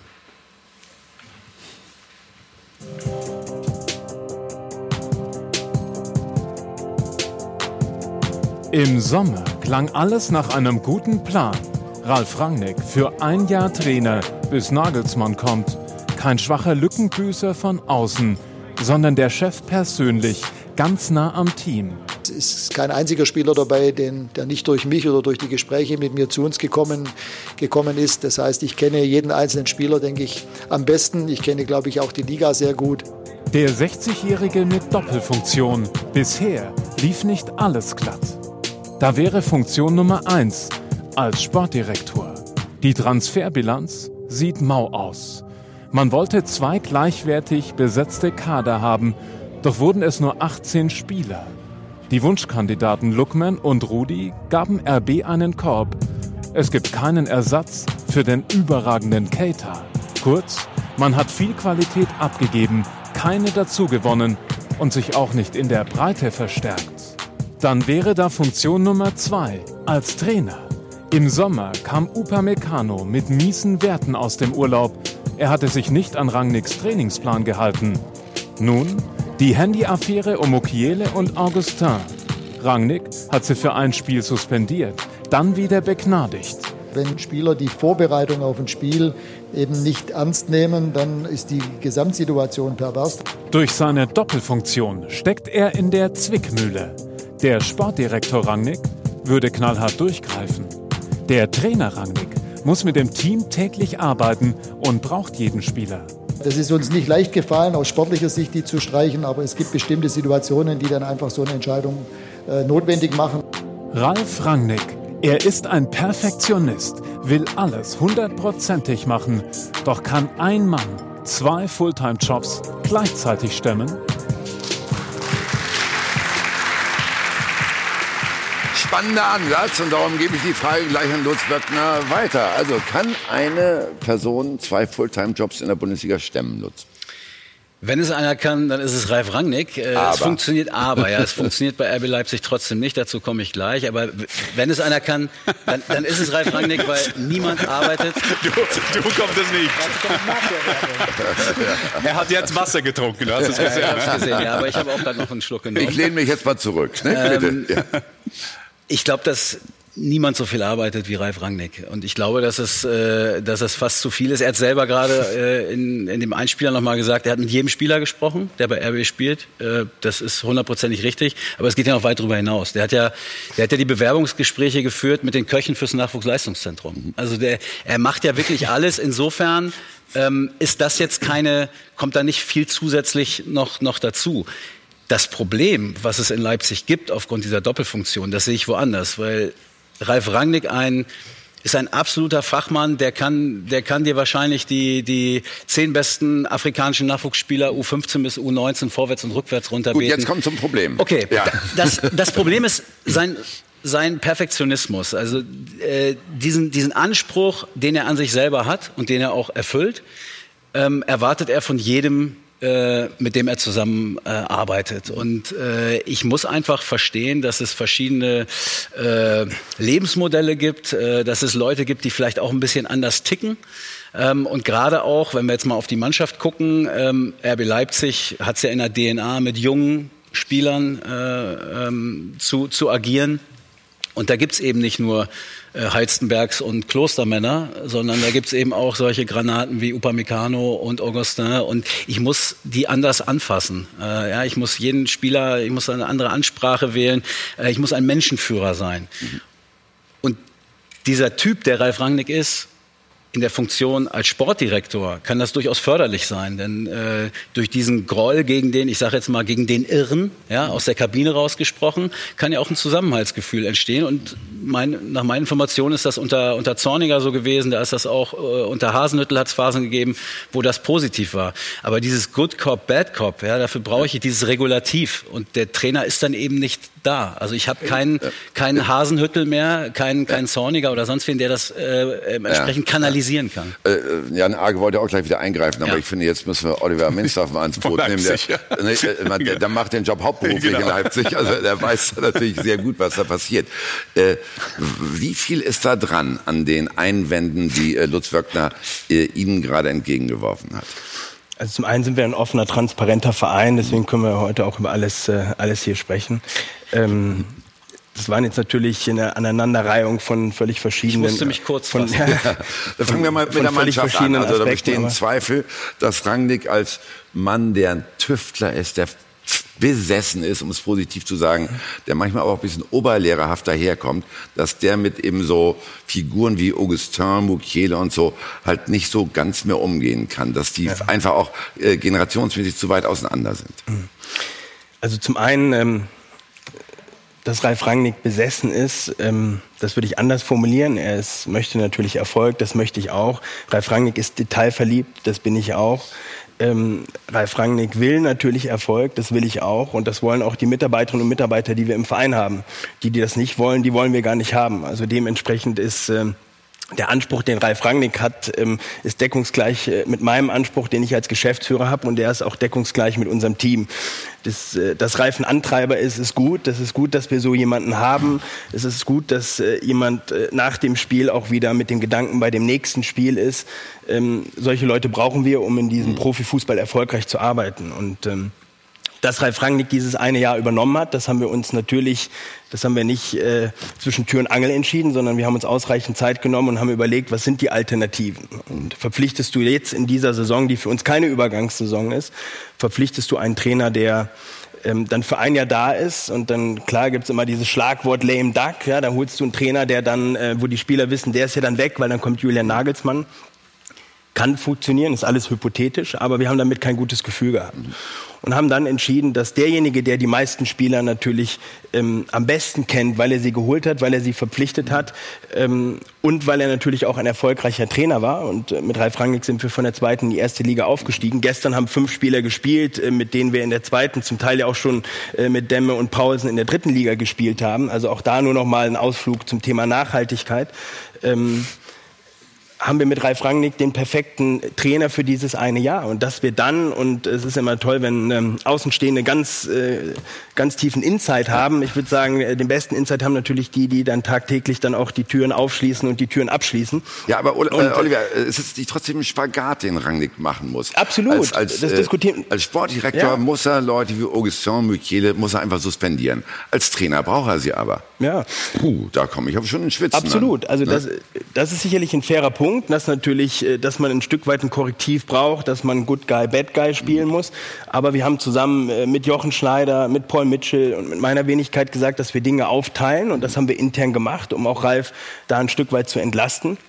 Wir sagen ja auch gar nicht, dass alles top, äh, top abgelaufen ist. Wir hätten natürlich in diesem Transferfenster gerne noch zwei Spieler verpflichtet. Ja, das war unsere ganz klare Voraussetzung. Aber jeder, der uns kennt, weiß, dass wir natürlich nicht irgendwas machen, nur um irgendwas gemacht zu haben, sondern wir haben halt die Spieler nicht bekommen und haben dann halt gemeinsam auch am letzten Tag des Transferfensters entschieden, dass wir halt keine Option B eingehen oder Option C eingehen, sondern dass wir das probieren. Zumal wir dann ähm, mit zwei Spielern ja dann auch zum Abschluss gekommen sind ähm, für das Winterfenster und gesagt haben, dann werden wir jetzt dieses Risiko gehen. Wohl wissend, dass, wenn sich Spieler verletzen oder dann äh, gesperrt sind, ähm, dass der Kader natürlich auf diesen drei Hochzeiten, auf denen wir so lange wie möglich tanzen möchten, schon dünn sein kann. Also äh, um es nochmal schnell äh, zu verifizieren, für den Winter, äh, jetzt für den kommenden Winter sind schon zwei Transfers abgeschlossen. Wir haben uns mit zwei Spielern geeinigt und stehen auch vom Abschluss mit den Vereinen. Sagen Sie mal schnell die Namen. Nächste Sendung. Aber, aber ich, ich finde das von außen, äh, wie, wie man das sieht. Aber ich sehe das mehr pragmatisch als Spieler. Weil ein Spieler kommt zu einem Trainer und sagt, ich habe ein Problem. Dann sagt der Trainer, geh zum Sportdirektor. Dann geht es um Ralf. Ralf, ich habe mit dem Trainer ein Problem. Und darum, ich glaube, das ist eine sehr interessant, wie ein, ein älterer Trainer, ein jüngerer Trainer. Das wird überall gesagt, dass diese Nagelsmann-Verpflichtung ist klasse. Ich weiß nicht 100% ob es klasse ist, weil Nagelsmann ist in Hoffenheim zusammen Alex Rosen. Der ist das gleiche Typ. Der hat eine Umgebung und ein Klima, der gut für ihn passt. Und jetzt kommt er äh, zum, zum Leipzig. Das hat mit Ralf Rangnick nichts zu tun und Nagelsmann. Beide klasse Leute. Aber ich glaube, die Partnership ist kein Lennon McCartney. Das wird nicht 100% passen, aber Gott sei Dank hat der Nagelsmann dann diese Woche alles geregelt. Warum soll das nicht 100% Olivier ist das passen? Chef Nagel. Ralf wa- Warum soll das nicht 100% passen? Weil ich glaube, das passt nicht in, in Art, wie man mit Menschen umgeht. Äh, weil äh, das ist eine andere Zeit jetzt, wie man mit jüngeren Spielern angeht. Ich glaube, Ralf Rangnick ist ein klasse Mann, aber Nagelsmann ist 31 Jahre alt. Der hat sich entwickelt in Hoffenheim zusammen mit Alex Rosen. Das ist ein bisschen unterschätzt, finde ich, diese, äh, die zwei Duo beim, beim Hoffenheim. Und ich glaube das nicht, das wird eine ideale Partnership. Und, äh, Teilen Sie die Bedenken, Oliver? Bevor ich darauf komme, weil es waren ja so viele Komplexe, ich würde gerne äh, zumindest auch noch zu Mukiele ähm, und äh, Kevin Augustin was sagen. Wir haben ja alle gesehen, was vorgefallen ist, oder wir haben nicht gesehen, was vorgefallen ist, aber wir haben das ja dann doch relativ transparent gemacht. Und da muss man doch jetzt ja auch anerkennen und nicht nur anerkennen, sondern sehen, was ist denn dann daraus passiert. Die wurden suspendiert für ein Spiel und haben aber dann die Woche drauf, als sie reingekommen sind, beide, ja, Mukiele und äh, Kevin Augustin, Kevin Augustin sogar noch ein Tor geschossen, richtig gut gespielt. Also dass wir da natürlich dann auch durchgreifen, das ist natürlich völlig richtig und völlig normal und dass das dann auch in dieser Inwieweit musste Kombination auch der geht. Vorstandsvorsitzende plötzlich einen Bad Guy geben? Müssen Sie dann in diese Rolle reinspringen? Was heißt reinspringen? Also ich springe dann schon rein, wenn, wenn dann Bedarf ist und äh, wenn das dann notwendig ist. Ähm, und ansonsten ähm, sind Ralf und ich ja doch in neun von zehn Fällen sind wir immer auf One Page, ja. Und äh, dann stehe ich natürlich absolut auch hinter den Entscheidungen, die Ralf trifft. Was ich aber meine ist, dass ein, ein Trainer ähm, im Umgang mit den Spielern äh, ein, eine gewisse Qualität haben kann und haben muss auf diesem Niveau, da nochmal fünf bis zehn Prozent rauszukitzeln. Und ich stelle es mir sehr schwierig vor, dass ein Augustin für Ralf Rangnick durchs Feuer geht. Und äh, da gibt's zwei, drei Spieler mehr. Ich glaube, das ist ähnlich das, was, was äh, Jan gerade gesagt hat. Ähm, ich, ich halte ihn auf diesem Posten nicht mehr für, für zeitgemäß. Ich glaube nicht, dass er die Spieler so einfangen kann, ähm, dass sie da für, für ihn durchs Feuer gehen, dass, dass sie da noch ein paar Prozentchen Aber mehr geben. Das kann ist, ich ja mir völlig, nicht das ist ja völlig hypothetisch. Ne? Jetzt, äh, äh, jetzt haben wir attraktiven Fußball gespielt, äh, die letzten Spiele. Naja, so hypothetisch Äh, ist es nicht. Wir haben ja die Vorfälle gesehen. Diese Handygeschichte war ja nicht die einzige, die es gegeben hat. Also er hat es ja bislang nicht geschafft, die auf Kurs zu kriegen. Aber das ist auch ein Problem auch von den Spielern. Aber nochmal, nicht nur also wir, müssen ja, also wir müssen ja schon die Kirche im Dorf lassen. Am Ende geht es ja nicht darum, ob wir dann mal einen Vorfall haben und den dann aber richtig einsortieren, die Spieler wieder in die Spur bringen. Das ist ja das Wichtige. Und den Spieler hat er ja nicht verloren. Also wer jetzt sagt, äh, Ralf Rangnick hätte jetzt Kevin Augustin oder Mukiele verloren, der hat ja gar keine Ahnung von Fußball. Also sorry, das haben wir jetzt bei den Hab ja letzten, gesagt. das haben wir bei den letzten Spielen gesehen. Ich finde, ähm, wir müssen aus einer Mücke keinen Elefanten machen und wir haben jetzt fünf Spiele, äh, sechs Spiele gespielt, haben elf Punkte. Wenn wir gegen Nürnberg gewinnen, haben wir einen Zweierschnitt. Abgerechnet wird am Ende der Saison. Und ich glaube, dass Ralf Rangnick mit seinem Wissen, mit seiner Erfahrung für dieses Jahr, und wir sprechen ja immer darum, dass wir uns ganz klar entschieden haben. Und auch unter der Prämisse muss man natürlich dann auch diese Causa Rangnick sehen. Dass wir gesagt haben, wir haben die Chance, Julian Nagelsmann zu verpflichten. Dann kommen wir jetzt äh, zu deiner Frage, dass wir Julian Nagelsmann verpflichten können. Das war für uns eine großartige Chance, weil es gab auch noch ganz andere Vereine, auch Bundesliga-Vereine, die sehr gerne auch Julian Nagelsmann unterschrieben hätten. Das verstehe er ich auch sich, Er hat total. sich für uns entschieden und wir mussten dieses Jahr füllen. Und dann bleibt unter Abwägung aller verschiedener Optionen, bleibt Ralf Rangnick dann halt als die beste Okay. Option. Und ich sage, also das kann ich alles nachvollziehen und sehe ich auch so. Ich sage aber, dass dieses Regulativ fehlt. Also es ist vielleicht auch keine Alternative da. Wenn man einen Nagelsmann bekommen kann nach einem Jahr, okay, dann lassen wir das Ralf Rangnick ein Jahr machen. Das kriegen wir schon irgendwie unfallfrei über die Bühne. Und es ist vielleicht auch ein Übergangsjahr. Kommen ja auch im Winter, dann äh, haben wir gerade drüber gesprochen, ein paar Spieler. Aber diese Regulativ wird fehlen und daraus resultiert, dass wir solche Vorfälle, ich weiß, es ist hypothetisch, aber das werden wir häufiger haben Also es gibt auch noch eine andere Facette, äh, Oliver. Kann ein Sportdirektor sich ausreichend um Transfers kümmern, wenn er zur gleichen Zeit als Trainer unterwegs sein muss? Fehlt da nicht die Zeit? Also ich hab, wir hatten jetzt natürlich einen langen Break jetzt, ne, so dass man die Zeit ja auch nutzen konnte, ne, weil Ralf Rangnick war ja jetzt nicht Trainer in der Transferphase, sondern durch die Weltmeisterschaft hatten wir natürlich einen ganz, ganz langen Break. Wir wussten natürlich auch sehr frühzeitig, dass Nabi Keita uns verlassen wird. Ähm, ja, äh, wir hatten sicherlich gehofft, dass wir Lookman noch kriegen bis, bis zur letzten Minute, sind dann aber auch irgendwann preislich ausgestiegen, weil wir gesagt haben, das passt dann nicht auch zu unseren finanziellen Vorstellungen. Ähm, ich würde sagen, in dem Transferfenster nein. Jetzt gilt es natürlich perspektivisch darum, auch wieder den Kader auch für die kommende Saison vorzubereiten. Und da fehlt Ralf Rangnick sicherlich ein Stück weit Zeit, was wir aber auch kompensiert haben durch die Verpflichtung von Paul Mitchell, ähm, äh, unserem Head Scout, äh, der Ralf Rangnick da natürlich extremst unterstützt, Jochen Schneider, der sehr viel Verantwortung dann auch übernimmt und übernehmen muss. Julian Nagelsmann wird sicherlich seine Vorstellung auch. Und dann glaube ich, dass wir auch äh, jetzt ähm, dieses, diese Vorbereitung auch für die kommende Saison so angehen können, dass wir dann halt auch in der kommenden Saison eine ordentliche Mannschaft haben. Und wohlwissend, das habe ich ja eben erwähnt, dass wir zwei Verpflichtungen getätigt haben, die wir ja, und deswegen habe ich das eben gesagt, mit fünf Zweitliga- respektive Drittligaspielern, die wir nicht nur für eine Saison holen, sondern wir gehen halt einen nachhaltigen Weg mit klaren Leitplanken. Und das heißt, dass sich Spieler bei uns entwickeln, dass sie den nächsten Schritt machen und dass sie nicht eine Saison bei uns spielen und dann wieder weg sind. Und bei aller Diskussion über die, über die Doppelrolle oder Doppelfunktion, äh, man muss ja nur noch mal Stand jetzt ganz klar sagen, äh, es funktioniert, ne? äh, was, was Leipzig geplant hat und wo sie auch wirklich ein Risiko eingegangen sind. Das ist ein Punkt, der mir einfach nochmal wichtig ist. Ich finde, man muss auch einen relativ großen Respekt zollen vor Ralf Rangnick, dass er diese Rolle übernimmt und diesen Posten übernimmt. Denn äh, er kann massiv verlieren, auch in so einem Jahr. Wenn das nicht, er ist immer derjenige, der natürlich letztes Jahr auch noch einen Trainer hatte, den er auch kritisiert hat, äh, äh, mal hinter, äh, ähm, hinterm Vorhang, mal auch öffentlich sozusagen gesagt hat, was ihm da nicht so missfällt, gefällt, was ihm eher missfällt. So jetzt plötzlich derjenige zu sein, der es besser machen muss und der nach einer relativ hohen Messlatte aus dem letzten Jahr hier jetzt vorne auf die Bühne geht und zeigt, so Freunde, so, so geht's mit mir. Das ist auch ein Risiko, das er da eingeht. Und das sagt vielleicht natürlich dann wieder psychologisch auch einiges über ihn, dass er sich das zutraut.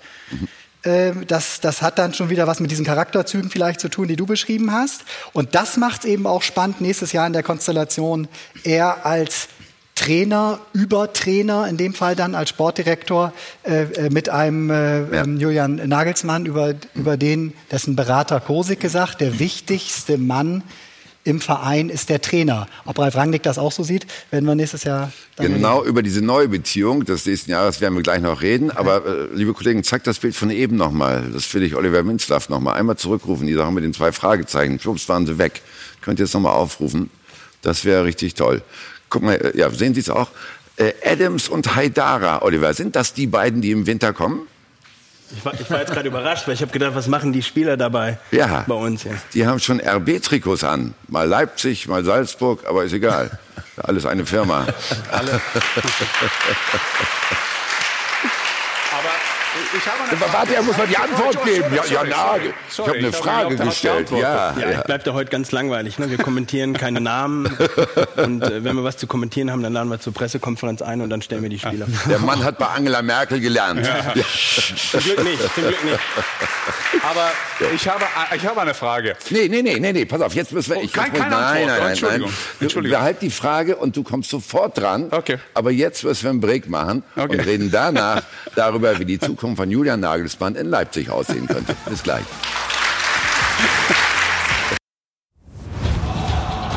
Von Torra, der O2 Fußball Talk. Wir sind zurück und machen weiter in der bisher sehr spannenden Diskussion um RB Leipzig, auch um die Zukunft dieses Clubs. Der Trainer ist hier sehr heftig diskutiert worden eigentlich eher die Doppelfunktion der Trainer selbst ist unumstritten. Aber Ricardo hat dazu eine Facebook-Frage und die Antworten darauf. Auch im Netz, ganz großes Thema, Ralf Rangnick und seine Doppelfunktion. Und da ist auch ein großes Thema der Kader. Und da haben wir mal einen Tweet rausgesucht von Transferflaute. Nach anfänglichen Problemen, ja, läuft es inzwischen wieder ganz gut. Der kleine Kader kann aber bis zum Winter problematisch werden. Aber das müsste Ralf Rangnick ja dann mit sich selbst ausmachen. Solange sich keiner verletzt, ist alles gut. Und wir haben dann natürlich auf Facebook Sky Sport News HD gefragt, na los, Butter bei die Fische. Rangnick, macht er einen guten Job in Doppelfunktion? 70 Prozent sagen, nein, macht er nicht. Herr Minzlaff, hätten Sie abgestimmt? war, war eine hypothetische Frage, oder? Also man muss ja schon überzeugt sein davon, gerade wenn man lange drüber redet. Aber äh, ein Stichwort war mir halt noch wichtig. Äh, das haben wir von Ricardo eben gehört. Das, was sie eigentlich mal wollten, waren eigentlich zwei gleich starke Kader um halt in alle drei Wettbewerbe wirklich gestärkt zu gehen. Das ist jetzt nicht mehr der Fall. Haben Sie genau darum die Rotation jetzt auch offiziell abgesagt? Ja, die ursprüngliche Idee war natürlich mal, dass wir den Kader noch ein Stück weit breiter aufstellen. Das diskutieren wir auch nicht weg. Da sind wir auch selbstkritisch genug, dass wir sagen, das Transferfenster ist nicht so gelaufen, wie wir uns das vorgestellt haben. So, und äh, dass wir da zwei oder vielleicht sogar drei Spieler noch gerne ähm, ergänzt hätten und nicht Ergänzungsspieler, sondern halt Spieler, die dann halt auch wirklich ähm, direkt die Lücken schließen können ähm, zu Lookman und auch insbesondere zu Nabi Keita. Das war die Prämisse, das ist uns nicht gelungen. Das ähm, erkennen wir aber auch selbstkritisch an und ähm, äh, dementsprechend äh, hat Ralf Rangnick, glaube ich, jetzt, das habe ich ja eingangs schon gesagt, so dieses Grundgerüst jetzt auch an Mannschaft gefunden.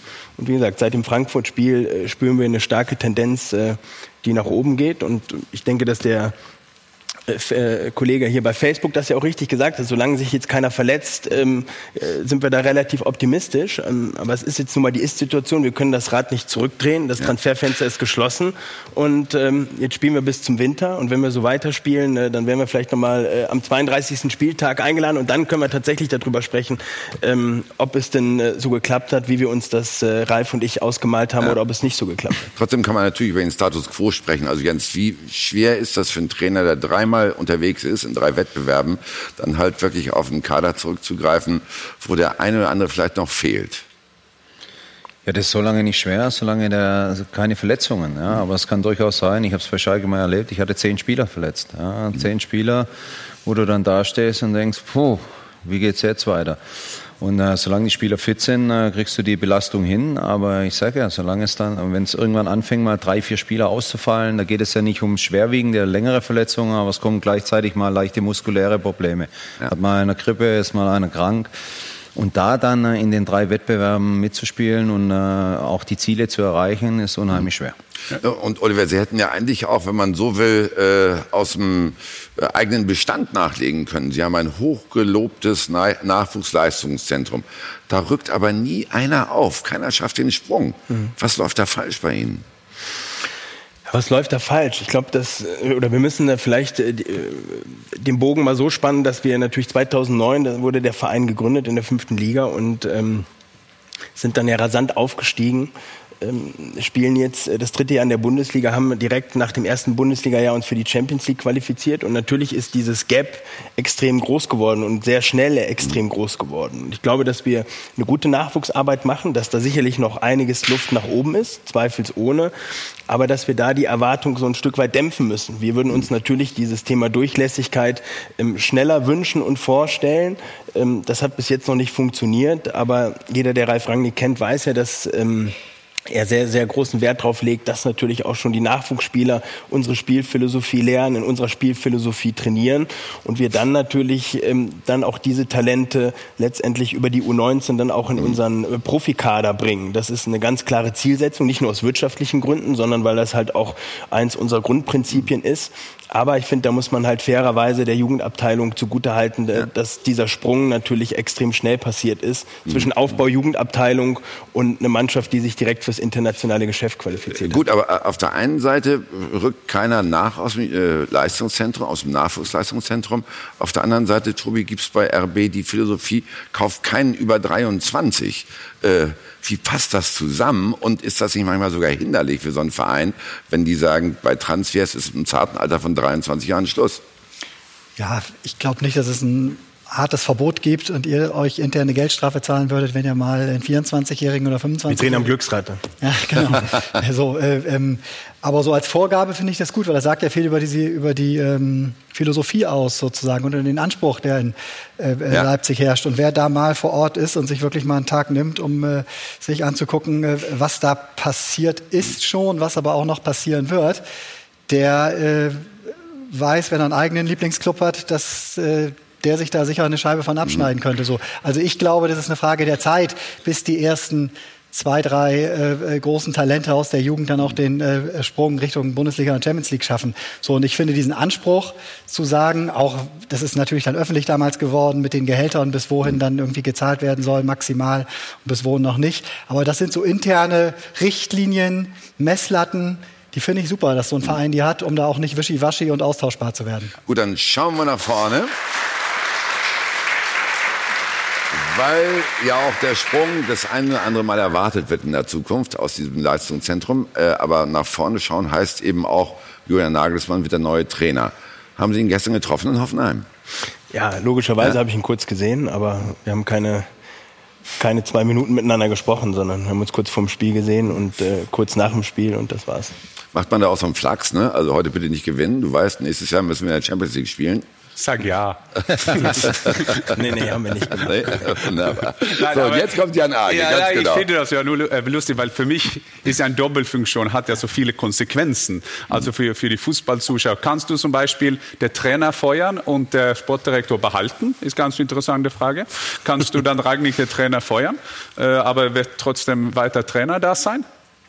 Na, sagen wir mal so, egal was passiert, und das haben ja Ralf und ich auch miteinander besprochen, weil das ist ja tatsächlich äh, ein gewisses Risiko. Ne? Und äh, du hast das ja richtig beschrieben, ne? dass Ralf dann auch gesagt hat, ich übernehme diese Verantwortung hat mich auch beeindruckt und ähm, weiß ich auch sehr, sehr wertzuschätzen, weil Ralf war nicht derjenige, der dann, nachdem Ralf Hasenhüttel gesagt hat, ähm, ich bleibe nicht, äh, wenn ihr, ihr, den Vertrag nicht verlängert, ähm, war Ralf nicht der Erste, der gesagt hat, okay, dann mache ich es, sondern wir haben wirklich uns viel Zeit gelassen und ja. überlegt, wer macht es denn dann, wenn wir Julian Nagelsmann erst 19 bekommen. Also diese Doppelfunktion ja. hatten wir auch schon besprochen. Ja, nein, genau, aber Deine Frage war vorhin eigentlich viel wichtiger. Du ja. äh, traust äh, äh, eigentlich der Zusammenarbeit Nagelsmann Rangnick nicht so sehr. Das, das war der die menschliche Führung.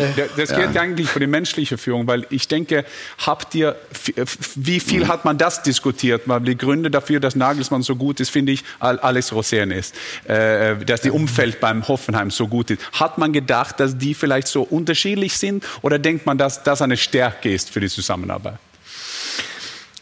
So haben wir gar nicht gedacht. Wir haben gesehen, und da sind wir nicht die Einzigen, dass Julian Nagelsmann sicherlich einer der absoluten Top-Trainer ist, die wir hier in Deutschland haben. Da zählt für wir mich. haben einen sehr starker Mann, der Ragnick. Das wird, er ist 31. Ja, aber wir wollen, ist, ja auch, wir wollen ja auch starke Leute. Und ähm, gute Leute holen gute Leute. A-Leute holen A-Leute und äh, B-Leute holen B-Leute. Und Ralf Rangnick war äh, genauso wie ich glasklar, als sich die Chance ergab, dass wir Julian Nagelsmann holen können und dass Julian Nagelsmann sich für uns entschieden hat. Aber Julian Nagelsmann hat neulich gerade gesagt, äh, nicht Ralf Rangnick wird sein Chef, sondern Sie sind sein Chef. Ja, Wie geht das denn? Nochmal, das, das war sicherlich jetzt Geplänkel äh, vor diesem ja. Ja. doch wichtigen und brisanten Spiel, was gestern stattgefunden hat. Wir leben bei uns äh, in Leipzig nicht in Organigramm, sondern wir bewegen uns auf Augenhöhe. Nur so konnten wir auch im Team, auch in den letzten Jahren erfolgreich arbeiten. Ja. Und äh, dementsprechend weiß Julian natürlich, dass äh, der Sportdirektor letztendlich der Vorgesetzte des Trainers ist. Ich habe die Gesamtverantwortung, aber wie gesagt, bei uns nicht äh, in Organigramm, sondern auch Ralf und ich begegnen uns auf Augenhöhe. Wir diskutieren und stehen dann auf, wenn wir eine Lösung haben. Und Ganz kurz noch, ist äh, Nagelsmann schon eingebunden in die Personaldebatte fürs nächste Jahr? Nee, natürlich nicht. Auch da, die Frage habe ich jetzt natürlich schon oft gehört und jeder sagt ja, ja, aber ähm, ich kann sie nur ehrlich beantworten. Julian konzentriert sich auf Hoffenheim, wir konzentrieren uns auf Leipzig und ich finde, das hat auch was mit Respekt zu tun. Wenn es so eine Konstellation gibt, wie es sie gab, dass man eine Ausstiegsklausel schon ziehen konnte für das nächste Jahr, dann konnten wir diese Chance nicht äh, außer Acht lassen. Aber ich finde, das hat jetzt auch was mit Respekt zu tun. Ähm, und zwar Respekt gegenüber Julian und der TSG Hoffenheim und äh, dementsprechend gibt es da keinen Aber es Austausch. wäre doch geradezu fahrlässig, nicht mal nachzufragen, was für Spielertypen, was für einen Fußball er sich vorstellt. Das muss man doch absprechen. Ja, aber wenn, ich, aber wenn, kann doch nicht irgendwann ja, im, im, im aber was Juni fahrlässig, wenn. Julian, wenn Julian nicht sehen würde, was wir für einen Fußball spielen und ähm, dann hätte er sich nicht für uns entschieden. Plus, und da bin ich ja wieder, das habe ich heute auch schon zweimal gesagt, nämlich das Thema Nachhaltigkeit. Ähm, wir holen ja nicht Spieler für eine Saison und, ähm, und dann verkaufen wir sie wieder, sondern wir wollen schon eine gewisse Stringenz haben, mit jungen Spielern uns weiterentwickeln. Und das auch Wir- unter Julian Nagelsmann. Dafür wünsche ich natürlich ganz viel Erfolg. Wir haben eine Deadline, liebe Zuschauer. Sie merken das schon im Hintergrund. Nicht? Voll auf die 12 heißt Punkt 12 lösen wir unser Fanvoting auf. Dieses Mal zur Frage, ist Borussia Dortmund schon titelreif? Und die Antwort ist, 62 Prozent von Ihnen sagen nein.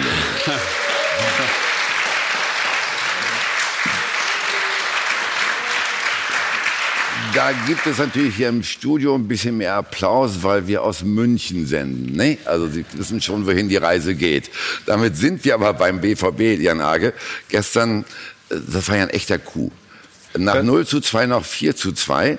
Man kann ja aber auch andersrum denken und fragen, wie konnte Bayer Leverkusen dieses Spiel noch aus der Hand geben? Ja, wir haben das letztes Mal, wo ich hier war, haben wir die Krise von Leverkusen diskutiert. Das war eine, ein fantastisches Fußballspiel. Ich denke, Heiko Herrlich wird, was ist da passiert? Auch beim 2-0 haben wir die großen Chancen, die haben nach vorne klasse gespielt. Äh, aber Dortmund dann zurückgekommen und von 65 Minuten Favres Joker hat wieder zugeschlagen. Äh, Das ist dann nicht mal Zufall, dass das immer passiert mit seinem Joker, äh, dass er ins Spiel kommt und die, die sehen gut aus. Die sehen aus wie ein Boyband äh, mit ähm, den Royce, also dieser junge Manager von diesem Boyband. Und dann haben wir die mit Witzel und Delani im Mittelfeld, die die Balance halten. Und eine sehr jüngere, eine junge Abwehrreihe. Ich finde das klasse, Mannschaft zu gucken. Natürlich können die Meister werden. Ah, okay. Ist ja alles in Ordnung, ne? Aber Jens, auf der anderen Seite, Leverkusen hätte auch das 3-0 machen können, fast sogar machen müssen. Wäre der Drops dann gelutscht gewesen. Ja, dann bei 3-0 glaube ich schon, aber das war schon ein Spiel äh, unglaublich. Ja. Leverkusen zu Hause gespielt, so dominant gespielt. Also ich habe Leverkusen in dieser Saison noch nie so eine Halbzeit spielen sehen. Ja. Die sind in das Gegenpressing. Äh, Dortmund ist gar nicht aus der eigenen Hälfte gekommen. Und dann ist die Halbzeit und das äh, Blatt wendet sich total äh, zu Hause. Wie gesagt, auswärts kann sowas mit den Fans natürlich, dass die plötzlich anfangen. Aber Leverkusen spielt zu Hause, also das war schon sehr überraschend, äh, dass Dortmund noch das Spiel drehen kann. Zumal Dortmund eine Mannschaft hat, wo du jetzt nicht so viel Erfahrung drin hast, wie Jan gerade gesagt hat. Wenn man die Mannschaft sieht, da spielen viele das erste Mal jetzt in der Bundesliga unheimlich viele junge Spieler. Und dann so ein Spiel nochmal zu drehen, ähm, war sehr, sehr beeindruckend, wie Dortmund dann aufgelaufen ist. Der BVB war eigentlich mausetot, kommt dann aber so wieder. Was sagt uns das über das Team? Was sagt uns das auch über das Selbstbewusstsein dieser Truppe? Ja, einiges und äh, durchweg Positives. Ne? Also dafür, dass es ja doch äh, einige Wehwehchen äh, gab in den letzten Wochen, äh, über die gerade äh, beim BVB immer wieder gesprochen wurde, äh, von Mario Götze über die fehlende Durchschlagskraft äh, im Angriff, auch ganz lange nicht äh, so transferieren können äh, zum Ende des Sommers, wie Sie sich das vorstellen. Abstimmung noch nicht da, etc. Ich meine, dafür sind Sie ungeschlagen jetzt Tabellenführer. Also das, äh, da, da kann, glaube ich, noch einiges kommen. Sie haben äh, einen sehr, sehr erfahrenen Trainer, auch detailverliebt, jetzt immer wieder bei dem äh, ähm, Wort oder bei der Vokabel, die gerade schon gefallen ist im Zuge Ralf Rangnick-Diskussion äh, der sehr, sehr gut äh, zu die, als, auch als Lehrmeister, glaube ich, als Lehrer äh, zu dieser Mannschaft passt und vor allen Dingen einen Marco Reus, den er schon aus äh, Gladbach kannte, jetzt zu einer absoluten äh, Führungsgestalt, genau auf dessen Stärke, punktgenau auf dessen Stärke einsetzt. Also ich glaube, ähm, wir haben schon einige Male gesagt in den letzten Jahren, äh, in meinen Augen waren es immer mehr so Eintagsfliegen, die da äh, um die Bayern herum äh, schwirrten. Äh, das wird eine ernstzunehmende Aufgabe, die ähm, gute Laune und hochexplosiven Geschwindigkeitsfußballer von Borussia Dortmund gerade nach vorne ja. dieses Jahr in den Griff zu kriegen. Also der Trainer ist das eine. Der Kader ist das andere. Hat Favre jetzt den richtigen Mix beisammen, der im letzten Jahr seinem Vorgänger noch nicht zur Verfügung stand? Ich glaube jetzt mal in erster Linie ist es nicht so, dass Favre Reus so stark gemacht hat. Äh, sicherlich verstehen die und kennen sich sehr lange. Mhm. Aber ich glaube, unter jedem Trainer wäre Reus äh, eine gesetzte äh, Spielerfigur. Und auch letztes Jahr, als er zurückkam mhm. nach seinen Verletzungen.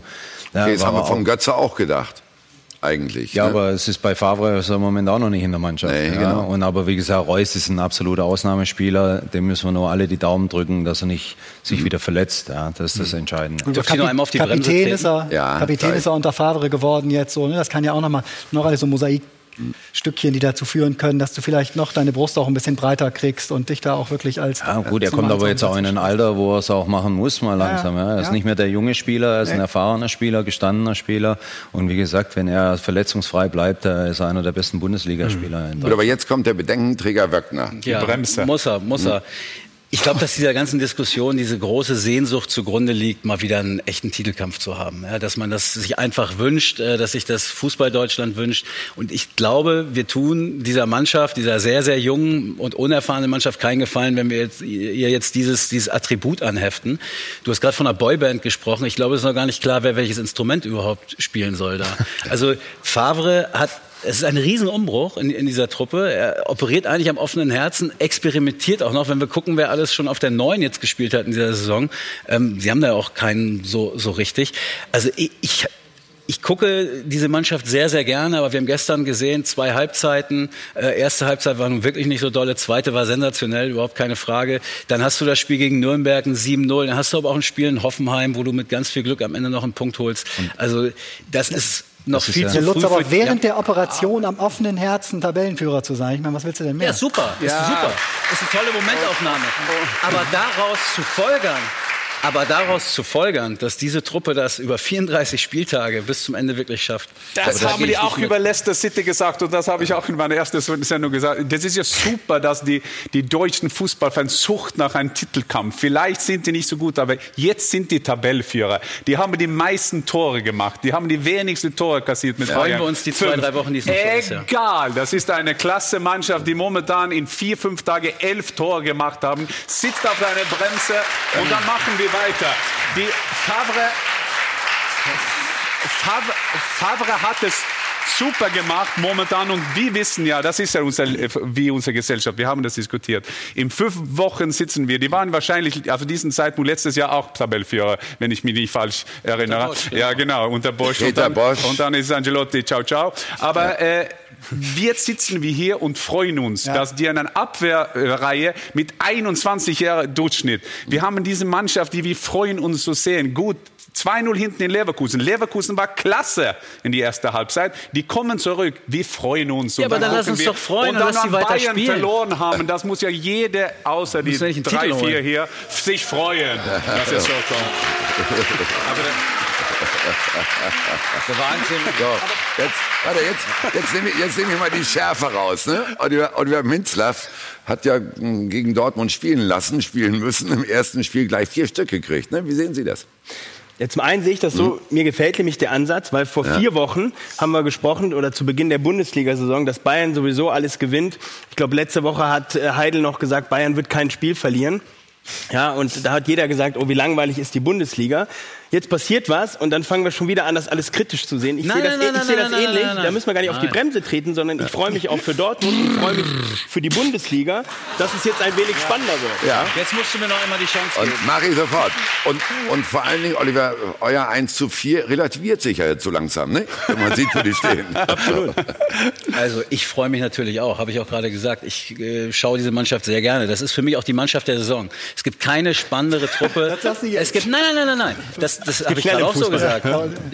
Nur, man muss doch jetzt nicht dann noch den Schritt weitergehen und sagen, das ist aber jetzt aber ein Titelkandidat. Lass die doch einfach spielen. Wir erfreuen uns daran. Und je länger die oben stehen jetzt, freue ich mich doch auch. Die Sendung läuft ja heute und nicht in vier Wochen. Wenn man gestern das Spiel angeschaut hat und Wolf Fuß hat es ja kommentiert, äh, da hat es geheißen in der ersten Halbzeit, ja, dass die Mannschaft mal Rückschläge und das ist ganz normal, eine junge Mannschaft. Heute reden wir von Meisterschaft, Genau. weil die zweite Halbzeit, also es ist schon spektakulär. Ich finde, wir sollten es genießen, äh, dass es so ist, dass Genau. eine Mannschaft mit so vielen jungen Spielern so ein Fußball spielt, dass sie jetzt im Moment Erster sind und äh, schön wäre es, wenn es bis zum letzten Spieltag so wäre, dass man ja einen Zweikampf oder Dreikampf vielleicht hat, dass die Bundesliga nicht schon wieder irgendwann am 25. Spieltag Und entschieden nächstes wird. Sommer kaufen der Bayern sowieso die Talenten. So, das wird, die müssen uns jetzt freuen über die Mannschaft. Ich will ja eigentlich nur mal wissen, ob der BVB schon die Substanz hat für höhere, die höheren Wein. Also äh, nimm mal dieses neue Mittelfeld ne? mit Delaney und mit Witzel, zwei erfahrene, zwei Mentalitätsspieler, die dann wirklich auch mal die Ärmel aufkrempeln und hinten drin aber die ganz, ganz Jungen und vorne wieder so ein bisschen Jugend forscht. Ist das der richtige Mix für die Zukunft, Jens? Ja, absolut. Äh, Ich habe schon vor Jahren gesagt, in Deutschland, wir waren jahrelang hinterher. Wenn man gesehen hat, in England, da sind die Spieler mit 16, 17 teilweise eingesetzt worden. Bei uns hast du angefangen mit 3, 24, bist du mal ein Bundesligaspieler langsam. Ja, und mittlerweile, wenn man sieht, der Pulisic, äh, wie viele Spiele hat er schon gemacht? Er hat ja eine gewisse Erfahrung. Es ist ja nicht so, dass der jetzt gerade neu kommt. Und die Spieler haben ja schon eine Erfahrung. Und äh, warum sollen die nicht in der Lage sein, äh, auf dem Niveau? Man sieht es an äh, Leipzig, hat es im ersten Jahr Zweiter geworden, ja, mit vielen jungen Spielern. Warum sollen die nicht auf dem Niveau weiterspielen können? Zumal der Kader auch in der Breite noch gut aufgestellt ist. Es ist ja, nicht so, dass äh, wenn mal ein Junge ausfällt, dass nichts hinten dran ist. Ja. Mario Götze ist noch nicht mal im Kader im Moment. Ist ja jetzt auch nicht ein Spieler, der Vogelwild ist, sondern er hat ja auch enorme Qualität. Also haben die äh, in Dortmund nach vielen Transferwirren dieses Mal im Sommer alles richtig gemacht? Es macht zumindest im Moment den Anschein, ja, dass sie äh, wirklich eine gute Zusammenhalt, auch eine gute Mischung drin haben. Und äh, wenn man das, ich sage, wenn man ein Spiel 2-0 in Leverkusen so drehen kann, dann weißt du, dass die Mannschaft funktioniert. Matthias Sammer hat da eine ganz. Glaube, das können wir an der Stelle einmal sagen. Matthias Sammer hat da, glaube ich, eine relativ entscheidende Rolle gespielt. Äh, Zum einen Hans-Joachim Watzke, äh, dass er eben, das ist gerade schon mal gefallen, äh, ge- gefallen A-Leute holen A-Leute. Das hat äh, ähm, Watzke ganz sicher bei Matthias Sammer äh, äh, genauso gemacht. Äh, eigentlich auch jemand, Hans-Joachim Watzke, jemand sagt, oder sagen viele, die ihn nicht wirklich kennen, der akzeptiert keine ganz Großen neben sich. Mit Sammer ist er genau diesen Schritt gegangen, hatte einen Berater an seine Seite geholt, der sich nicht so sehr und so schnell auf der Nase herumtanzen lässt. Ja, aber der hat- stört der nicht hat täglich im Büro. Der stört, der stört nur dann, wenn er angerufen Ja, wird, ja. sozusagen, Ja. genau. Aber der hat sehr, sehr klar eben auf die Karte Erfahrung, Routine und Charakter gesetzt und hat das äh, im, im, im Scouting während des Sommers sehr, sehr weit nach oben auf die Prio-Liste äh, geholt. Und ich glaube, das ist sehr, sehr entscheidend, ne? bei diesem ganzen äh, Hochgeschwindigkeitskindergarten, den es da gibt, dazwischen ein paar, ich sag mal, äh, ähm, ja, fast Kindergärtner zu haben, die eben schon einiges erlebt haben, ob sie jetzt in Asien schon waren oder Delaney in Bremen. Nee, aber immerhin äh, auch einer, der bei der Weltmeisterschaft gespielt hat. Für die Dänen, äh, das sind ganz wichtige Faktoren. Und da äh, hat Matthias Sammer ganz sicher seinen Teil zu beigesteuert. Und ich, ich sitze ja immer im, im Champions League, wenn ich das mache, sitzen wir Presseleute hinter der Bank. Und ob das ein Mourinho ist oder ein Konto und eine Guardiola. Der Wichtige sind ja für die die Balance, wenn die attackieren. Und das, denke ich, ist so geil jetzt beim Dortmund. Beim Witzel und Delaney, die sind so clever, die sind so kluge Spieler, die wissen schon die Balance, wie die das äh, finden in der Mannschaft. Das ist gut für die Mischung. Und dann glaube ich auch, dass eine Mischung in Mannschaft ist auf die mentale Sache. Da bin ich ganz deiner Meinung, dass mit Matthias Sammer, vielleicht hat man diese äh, bei den Jungs die Einstellung reingekriegt. Und darum könnte man, wie gestern gegen Leverkusen, 2-0 hinten, Leverkusen die bessere Mannschaft, dann gewinnt man 4-2, baut natürlich wieder Selbstvertrauen für die Mannschaft und so dass das sieht wirklich gut aus. Ich kann mir vorstellen, dass da sogar in der Pause in der Kabine Mentalitätsspieler wie Witzel und wie Delaney diese jungen Wilden zusammengefaltet haben. Und dann kann ja auch mal schnell ein Druck durch die Mannschaft gehen. Wie, wie sieht man das? Kann das sein, dass dann auch mal Spieler so ein bisschen eine Rolle übernehmen in der Halbzeit? Oder muss es immer der Trainer Ja sein? klar, aber ich glaube, das falsche Zeichen ist äh, zusammenscheißen. Gerade so junge Spieler musst du dann eher probieren aufzubauen, stark Ja, aber zu zusammenfalten, reden. das ist nicht ganz so ja, schlimm. klare Ansagen vielleicht machen, Ja, aber ja. wie gesagt, äh, junge Spieler zusammenscheißen äh, ist nicht immer ganz so einfach, weil ich glaube nicht, dass die nicht wollen, ja, Ja. sondern denen muss man Mut geben, denen, die muss man unterstützen. Und wenn ich gestern Witzel gesehen habe, vor allem zweite Halbzeit, äh, war sehr beeindruckend. Ich glaube, der hat keinen einzigen Fehler gemacht im Passspiel. Ja. Der hat, äh, ja, war immer da, war anspielbar und hat die Bälle super verteilt und ja, und sicherlich sind solche Spieler unheimlich wichtig, aber sie sind nur wichtig, wenn sie halt im Kollektiv mit funktionieren. Ja. Man braucht keine erfahrenen Spieler, die auf die anderen draufhauen und auf, mit dem Finger auf die zeigen und mach mal und tu mal, sondern dass sie die mitnehmen. Und ich glaube, das macht den Anschein, dass ein Witzel jetzt so ein Spieler ist, der sehr positiv auf die Spieler wirkt, einwirkt. So, und dann haben wir eigentlich als einzige Baustelle immer noch Mario Götze. Kann sein, dass seine Kollegen ihn in der englischen Woche komplett rausgespielt haben aus dem Kader. Äh, er war jetzt offiziell krank und äh, dazu hat Ricardo ein paar Informationen. Ja, also so toll es in Dortmund ist, Mario Götze ist äh, leider nicht dabei, hat ja noch keine einzige Sekunde diese Saison gespielt, jetzt zum dritten Mal in Folge nicht im Kader. Offiziell sagte, wie du das auch eben gesagt hast, Wonti Michael Zorg, wegen Erkältung. Nur dann haben wir auf seinem Instagram-Kanal gestern kurz vor Anpfiff das hier gesehen.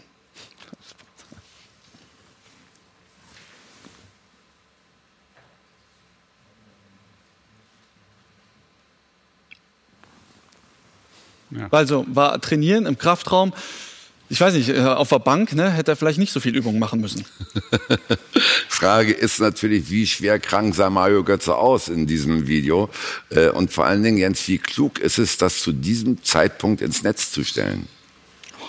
Ja gut, das allgemein, denke ich mal, nicht gut moderiert, egal von welcher Seite her. Ich weiß jetzt nicht, äh, ob das von Michael Zorg so gesagt wurde oder in Absprache.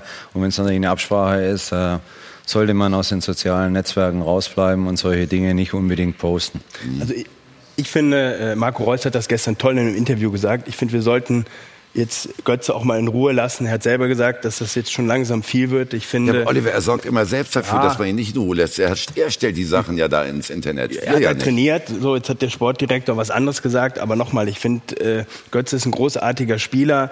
Und ich glaube, äh, wenn man sich das Interview von, äh, von Reus gestern mit Lothar Matthäus anschaut, äh, das fand ich toll, wie Marco Reus sich A vor den Spieler gestellt hat und auch die Aussagen, die er getätigt hat. Und da sollten wir uns alle mal eine Scheibe abschneiden. Da hast du einen Spieler für Winter. ich wollte- Da hast du wollte einen gerade Spieler. Wäre das, wäre das eine, eine spannende Aufgabe für einen Verein wie RB Leipzig, Genau. so, einen, so einen Spieler eben wie Mario Götze wieder dahin zu führen, wo ganz Deutschland ihn sehen will? Weiß ich nicht, da müsste man jetzt den Sportdirektor und Trainer Ralf Rangnick fragen, wie er das sieht. Sie Ähm, kennen sich ja sehr, sehr gut. Insofern können Sie seine Gedanken einschätzen. Ich finde, ähm, wir haben alle mitgejubelt mit Marco Reus. Es ist, äh, und wir haben ja einen Trainer hier sitzen. Es ist äh, sicherlich ganz klar, dass das ein, ein großartiger Spieler ist, äh, der sicherlich auch irgendwann wieder zu seiner Form zurückfinden wird. Der wird natürlich nicht zu seiner Form zurückfinden, wenn wir permanent draufhauen. Und äh, deswegen finde ich, äh, so wie es Marco Reus gesagt hat, irgendwann ist auch mal gut. Und äh, jetzt soll man den Jungen mal in Ruhe lassen. Der Also hat reiz, reizvolle Aufgabe, ja oder nein? Natürlich würde die ihn holen, da brauchst du nicht fragen. Das Können wir uns nicht leisten. Aber, aber, aber ey, zu der, nur Der, der, kurz. der, der ist doch schon über So muss der nicht 23. posten. Der Götze ist doch schon über 23. Also Ja, passt doch über gar nicht. 23. aber wir haben mit Kevin Campbell ja auch schon mal eine Ausnahme gemacht. Da haben Sie recht. Ja, sehr aber, gut, das aber stimmt. man muss ja auch äh, Mario Götze beraten, finde ich, weil, weil egal was passiert bei Dortmund, das kann man nicht so sehen, was ausgesprochen wird. Aber ein, ein, das zu posten kurz für Ampfiff ist ja nicht klug. Also weil dann sitzen wir hier und reden über solche Sachen. Das muss er nicht machen. Oder ein bewusstes, oder ein bewusstes Bewusst oder nicht bewusst, der ist 26 Jahre alt, der kann selber mitdenken. Das braucht man nicht machen. Da macht er es sich auch einfacher für sich. Und wie äh, Reus genau gesagt haben, wir wollen gern, dass er zurückkommt. Der ist ein Ja. guter Junge, der trainiert hat und hoffentlich sehen wir ihn bald in die Bundesliga. Ja, vielleicht steckte ja aber auch noch ein bisschen mehr hinter dieser Videobotschaft. Hat Götze sie vielleicht bewusst ins Netz gestellt, um uns was zu sagen oder seinem Club was zu sagen? Fragst du mich? Ja.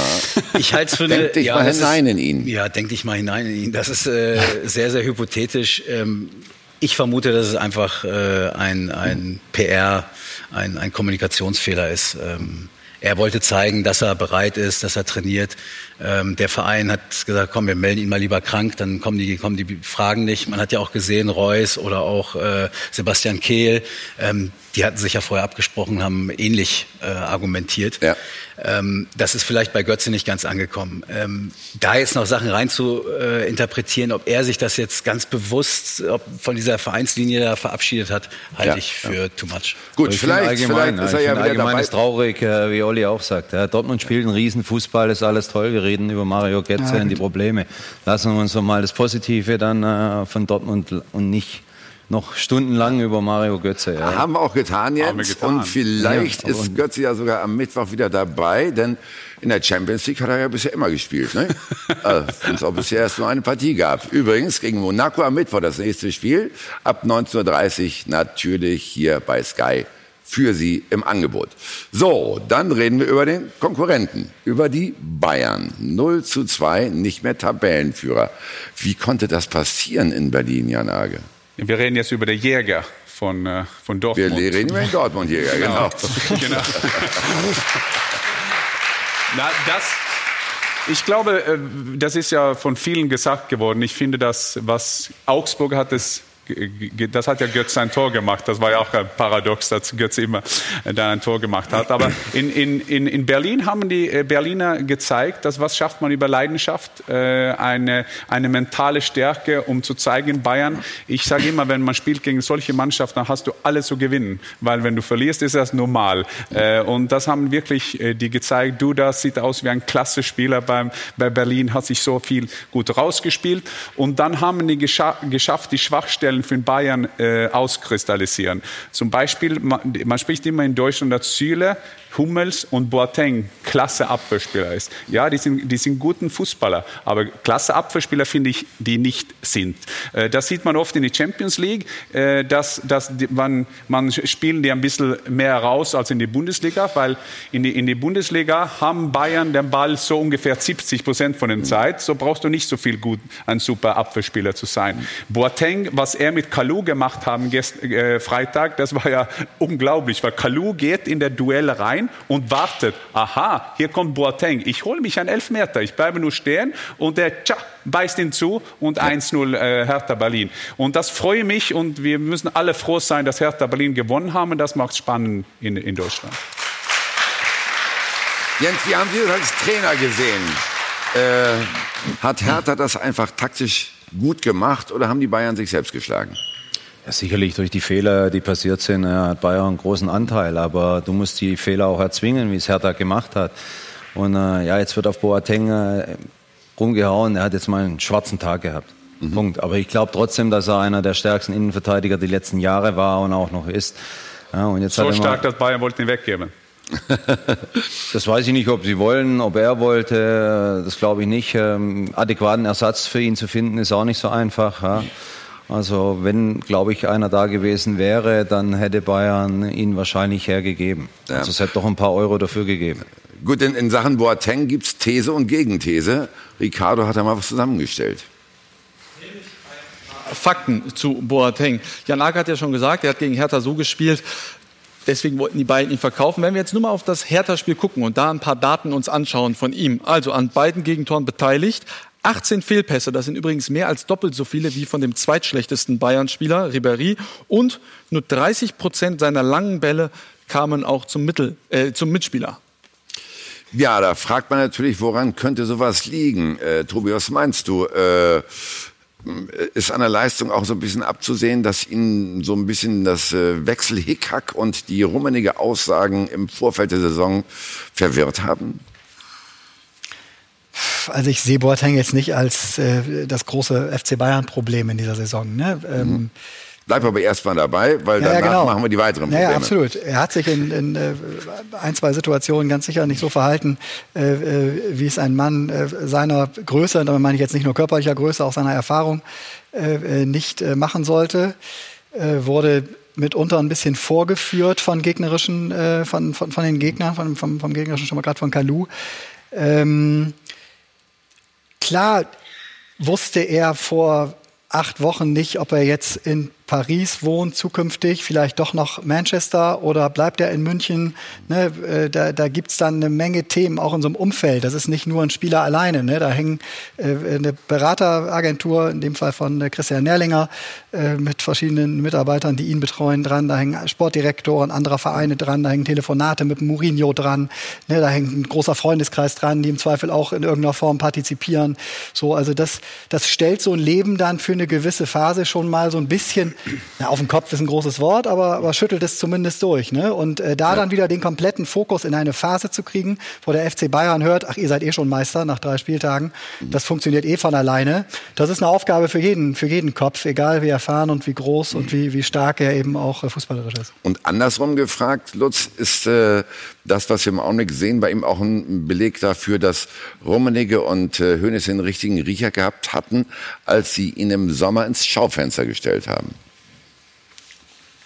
Ja, ich glaube, dass die Beziehung äh, Spieler und Vereinsführung ohnehin in den letzten Jahren gelitten hat. Da gab es ja auch einige ähm, Vorfälle und ich denke auch, dass dass es daher rührt, dass der Spieler äh, ernsthaft überlegt hatte, den, den Verein zu verlassen und wenn eine Alternative da gewesen wäre, der Verein auch sicherlich nicht abgeneigt gewesen wäre, ihn dann auch tatsächlich abzugeben. Mhm. Aber das war nicht der Fall. Und äh, jetzt ist er da. Und ich denke aber auch, dass er der Profi genug ist und das auch schon gezeigt hat, dass er da seine Leistung bringen wird. Freitag sah es ein bisschen anders aus. Ja, ja aber nicht nur Freitag, sondern auch beim Deutschland haben Hummels und Boateng nicht so gut äh, zusammen gespielt. Da muss man auch ehrlich sein. Aber wir müssen auch klar sein, wir reden hier über Weltklasse-Fußballer. Ja, also wir genau. diskutieren, bist du, wie gut bist du auf diesem Niveau. Wir reden ja nicht über eine einer, der könnte sofort in Norwegen spielen, in unserer äh, Liga. Das, wir reden ja nicht, nein, aber oft wird das ja so. Er ist ja eigentlich ganz gut. Ja, aber auf diese Ebene musst du immer deine Leistung bringen. Ein Ramos spielt immer gut. Jeder Fan sagt, ja, der macht so mit Salah, der macht dies und das. Der gewinnt drei Champions League hintereinander. Ich war ein durchschnittlicher Spieler. Ich habe immer Lothar gefragt beim Topspiel, wie hast, hast du geschafft, immer nach deinem Siege, bei deinem, wenn du Weltmeister bist, dass du zurückkommst kommst und trotzdem die Einstellung haben, wieder zu trainieren. Und er hat gesagt, ja gut, das war mein Beruf, ich arbeite sehr hart. Ich verstehe, wenn du Weltmeister bist, wir haben gerade über Mario Götze gesprochen, du schießt den, den Siegertreffer bei einem World Cup Final. Also global, du bist ein Global Star. Das ist schwierig, das sage ich ja. Aber trotzdem müssen wir die, die Spieler beurteilen, nicht was war, sondern was jetzt ist. Ja. Gut, und das ist bei Boateng natürlich jetzt der Fall. Äh, nur um auf den FC Bayern zurückzukommen, Tobi. Du hast gesagt, es gibt für dich weitaus andere Probleme. Klär uns doch mal auf. weitaus andere Probleme bei den Bayern? Mhm. Nee, du hast doch selbst gesagt, Boateng sehe ich nicht als das Hauptproblem. Also was ist das Hauptproblem? Nein, ich sag ein ganz, das habe ich ja bei Boateng mit angeschnitten, ein ganz mhm. großes Problem ist natürlich, was heißt, na, ja, Problem ist natürlich, dass sie in den ersten vier Wochen der Saison äh, schon von Preisverleihung zu Preisverleihung geflogen sind. Äh, ähm, dass äh, Nico und Robert Kovac äh, überall lesen mussten, dass es im Grunde nur darum geht, ob sie schon zu Weihnachten sich die Meisterschale unter den Baum legen oder die erst bei den, bei, beim, beim Osterhasen hinterm Korb ist. So, ne? Aber das schleicht sich halt ein. Ne? Das, das, da kannst du dich gar nicht gegen wehren, dass das in deine Köpfe einzieht und dass dann vielleicht die Prioritäten da auch mal ein bisschen ja. verrücken bei den Spielern. Es dann vielleicht doch eher mal um Abendplanung oder nächsten Urlaub buchen äh, geht, statt auf den letzten Fokus und den letzten Zentimeter Detailarbeit Arbeit im Training morgen. Und das passiert. Das passiert glücklicherweise, weil so nämlich auf jedes Hoch der Bayern auch wieder mal eine kleine Delle folgt. Mhm. Und äh, ich sehe die Bundesliga äh, stark genug da vorne in der Spitze jetzt gerade. Ich sehe auch die Leipziger noch, dass die in Fahrt kommen quasi. Äh, und ich sehe Borussia Dortmund, dass es da wirklich mal knistern könnte und dass wir vielleicht mal an die letzten Spieltage denken, haben wir vor vier Wochen hier schon drüber ja. gesprochen, ähm, dass es da einfach mal eng bleibt. Inwieweit kann diese erste Unwucht der Bayern aber auch mit der Rotation zusammenhängen. Zum einen, dass man auf einigen Positionen eher kein geeignetes Personal zur Rotation hat, Jens, wie wenn Goretzka linker Verteidiger spielen muss plötzlich. Und zum anderen, dass da keine eingespielte Mannschaft mehr daherkommt. Es ist sehr spannend. Also Bayern hat jetzt ein Spiel verloren. Mhm. Ja, es ist ja nicht so, dass die jetzt irgendwo Vierter, Fünfter sind. Sie stehen immer noch oben. Ja. Mhm. Äh, das große Problem, glaube ich schon, ist bei Bayern, äh, dass sie überhaupt nicht die Möglichkeit haben zu rotieren. Das hat sie immer die letzten Jahre stark gemacht, dass sie sehr viel hohe Qualität haben, immer wieder nachlegen konnte, zwei Mannschaften quasi. Ja, aber äh, Kovac hat jetzt konnten. sechs neue gebracht innerhalb der englischen Woche, ne? Ja, aber er hat nicht so viele Möglichkeiten, die sechs neue, aber es sind trotzdem, glaube ich, im Moment 16, 17 fitte Spieler da. Ja. Und äh, das war die große Stärke immer von Bayern, dass sie rotieren konnten. Und die kennen sich so lange, der Kader ist jetzt so eingespielt. Also ich glaube nicht, dass das Problem ist, wenn die rotieren, äh, sondern dass es halt so ein Spiel jetzt war, war in Berlin, wo gar nicht zusammengelaufen ist. Ja, vor einer Woche, vor zwei hat es noch geheißen, die verlieren kein Spiel, jetzt haben sie ein Spiel verloren und jetzt ist eine Riesenkrise da, ein Riesenproblem. Also ich bin mir sicher, dass wir uns keine Sorgen machen müssen über Bayern. Also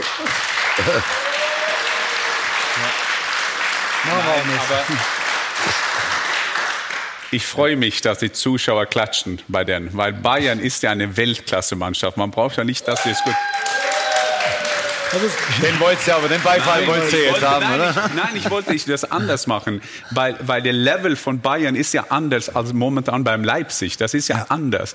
Beim äh, Dortmund, jetzt bauen die auf, eine junge Mannschaft. Dann hast du, darum sitzen wir hier, wir loben die, weil die ein Punkt vor Bayern sind. Aber, aber Bayern haben ja andere, äh, ist ein anderes Level. Die sollen ja eine von den Top 5 in ganz Europa sein, ganzen Welt sein. Das ist ja die Stufe von, von Bayern. Und sofort wir eine Schwäche sehen, da müssen wir dann natürlich sofort beurteilen. Ich glaube, wa- was, was, was, was du recht hast, ist, dass Nico Kovac, die haben sehr gut trainiert. Nico Kovac ist ein, ein Trainer, der auch äh, jung, modern, aber trotzdem ein bisschen altmodisch im Training. Man trainiert sehr hart. Aber ich glaube, das ist schwierig, in den Köpfe von dem Spieler reinzukommen. Da sind wir beim, beim Bayern äh, von diesem Level, weil, weil das ist natürlich schwierig, wenn man sagt, die Saison von Bayern fängt erst im März an, wo die, du kommst um, um the last eight in der Champions League. Darum, da fängt es an. Das ist natürlich schwierig. Und das, das, das bemüht man sich am Verein. Wie schaffen wir das? Weil der Alltag muss auch gewinnen werden. Die müssen, die müssen in Berlin gewinnen.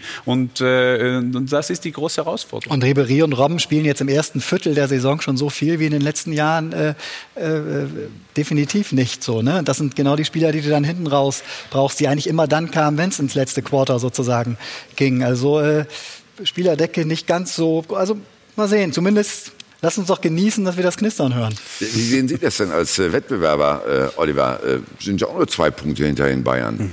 Kommt Ihnen das so entgegen? Nehmen Sie jetzt Fahrt auf, wo Sie so fast auf Augenhöhe sind, auch gegen die Bayern? Ja, wir sehen uns sicherlich nicht als Bayernjäger. Ich schließe mich dem Jens an. Das ist vor dem Augsburg-Spiel, äh, da war noch klar, äh, wird Bayern hier überhaupt ein Spiel verlieren und Kovac hat das und ich finde auch, dass er das tut, hat das überragend gemacht. So, jetzt spielt man unentschieden zu Hause und verliert gegen Hertha überraschend, ja. Und äh, äh, dennoch glaube ich, äh, Bayern ist eine Weltklasse-Mannschaft und die ist es auch geblieben nach diesen zwei Spielen oder aus diesem einen Punkt, den sie aus diesen zwei Spielen nur geholt haben. Ähm, ich glaube, dass es für die Bundesliga jetzt attraktiv ist, wenn ich mal die Leipzig-Brille abnehme.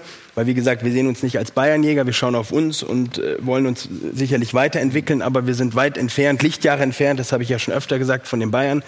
Aber wenn ich die Leipzig-Brille abnehme, dann ist das für die Bundesliga jetzt spannend. Und dann sollten wir diesen Moment genießen, weil, wie gesagt, vor vier Wochen haben wir noch gesagt, wie langweilig die Bundesliga Viele ist. kommen nicht mehr. Ja. Und, und jetzt sitzen wir hier und freuen uns, äh, dass es vielleicht ein bisschen mehr knistern kann. Aber wenn wir es wieder mal auf die internationale Ebene hieven, ne? inwieweit müssen die Bayern dann doch im Winter nachlegen, wenn man eben sieht und Tobis Argument heranzieht, dass Robben und Ribery schon jetzt unheimlich viele Spieler haben, dass die auch nicht jünger werden. Also inwieweit muss Bayern die Politik aufgeben, wir sparen bis zur nächsten Saison und dann holen wir einfach 100 Millionen. Ja, jetzt müssen wir konkurrieren mit Leipzig, weil die haben ja zwei Klasse-Spieler, klar, im Winter, so das wird ja noch schwieriger. Die waren günstiger. äh, äh, aber ich, ich glaube, das, das hat ja diese Verletzungen, dass dass ihr Rotieren schwieriger ist, weil das war ja klasse Spieler. Man hat gelernt, Tolisso, Kuman, also Rafinha kann man überall einsetzen. Das macht es natürlich schwieriger. Um, um mitzuhalten, muss man äh, neue Spieler verpflichten. Das Problem für Bayern ist, wie, wie, wie viele andere auf ihr Level, Bayern ist ja Weltklasse-Level. Sag, sag dass man, man würde sagen, dass Lewandowski könnte weggehen. Wen holst du? Guck Dortmund, die haben ein Riesenproblem, einen Stürmer zu holen. Am Ende holen die einen, Gott sei Dank hat er jetzt zwei Tore oder drei Tore hat er jetzt in, in, in der Bundesliga Bundesliga. Mhm, Das ist schwierig, die, die richtigen Spieler zu kaufen, weil, weil Bayern hat auf jeden Position, haben die Weltklasse-Spieler eigentlich. Äh, auch, auch beim Abwehr, äh, tut mir leid, dass ich äh, äh, das jetzt mich gegen spricht, äh, aber wenn die holen einen, einen Abwehrspieler, der besser ist als Boateng, Boateng ist auf diesem Level, macht viele Fehler, aber trotzdem, wen sollen die holen? Die haben Süle geholt, plötzlich ist der Weltklasse-Spieler, weil er beim Bayern spielt. So ist es ja nicht einfach. Wer ist der Ersatz, wenn Lewandowski jetzt? Wagner ist ja nicht kein Weltklasse-Stürmer, ist ein guter Stürmer, ist aber kein Weltklasse-Stürmer. Und das brauchst du bei einem Top-Team äh, so, so, spielen wie gegen Manchester City haben auf der Bank Aguero dann und wann. Der sitzt auf der Bank.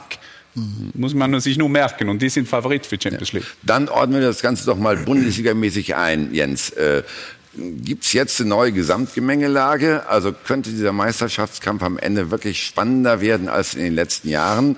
Sind Dortmund bereit dafür? Ist Dortmund bereit dafür? Ist Leipzig bereit dafür? Oder ist das jetzt hier ein einmaliger Ausrutscher gewesen? Nein, das ist ja das, was wir alle hoffen, was wir hier alle schon sagen. Wir hoffen, dass es bis zum letzten Spieltag wäre für alle das, äh, das Beste und das Schönste für ganz Deutschland. Aber ich glaube, äh, trotzdem wird Bayern die Dominanz irgendwann wieder ausspielen und wird Ja. äh, nicht relativ früh, vielleicht ein bisschen später als im letzten Jahr, aber ich glaube schon, dass die Qualität zu hoch ist. Und wenn es bis Winter noch mal eng wird, glaube ich, dass die Schatulle aufgeht und das eine oder andere noch rauskommt. ne? Sie haben dieses Jahr nicht viele Transfers gemacht, zumindest auch äh, keine teuren Transfers. Aber es ist doch schön und wir hoffen alle, dass es so ist. Aber ich glaube, unterm Strich äh, wird Bayern doch wieder souverän vorne wegmarschieren. Das Geschäft Bundesliga. So schnell, so schnell kriegt man Beifall in München. Ja. Stand jetzt ist aber die Liga halt wieder spannend, um mit Nico Kovac zu sprechen. Stand jetzt. Ne?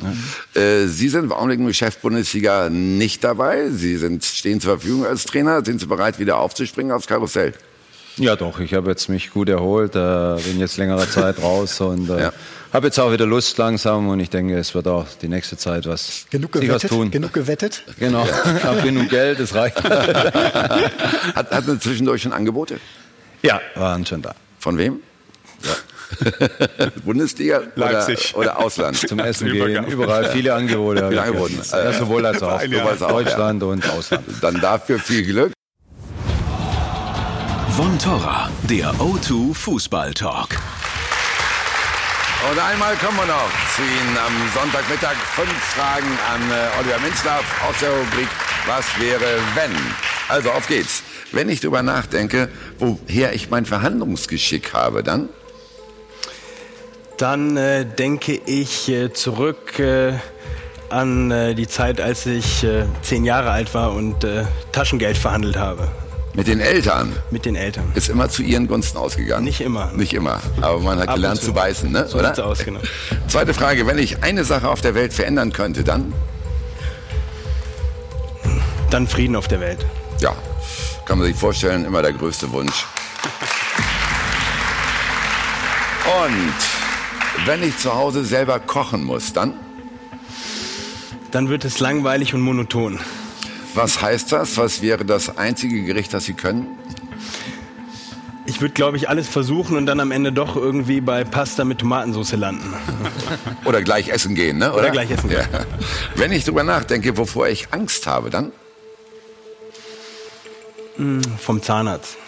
Oh, das müssen Sie erklären. Ehrlich? Haben Sie in Leipzig nur Zahnärzte, die keine Spritzen geben?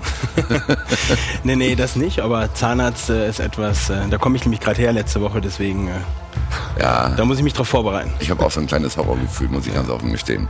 Wenn ich 100 Millionen im Lotto gewinnen würde, dann? Würde ich trotzdem bei RB Leipzig arbeiten. Oder Volker Mateschitz Red Bull abkaufen? Weiter bei RB Leipzig.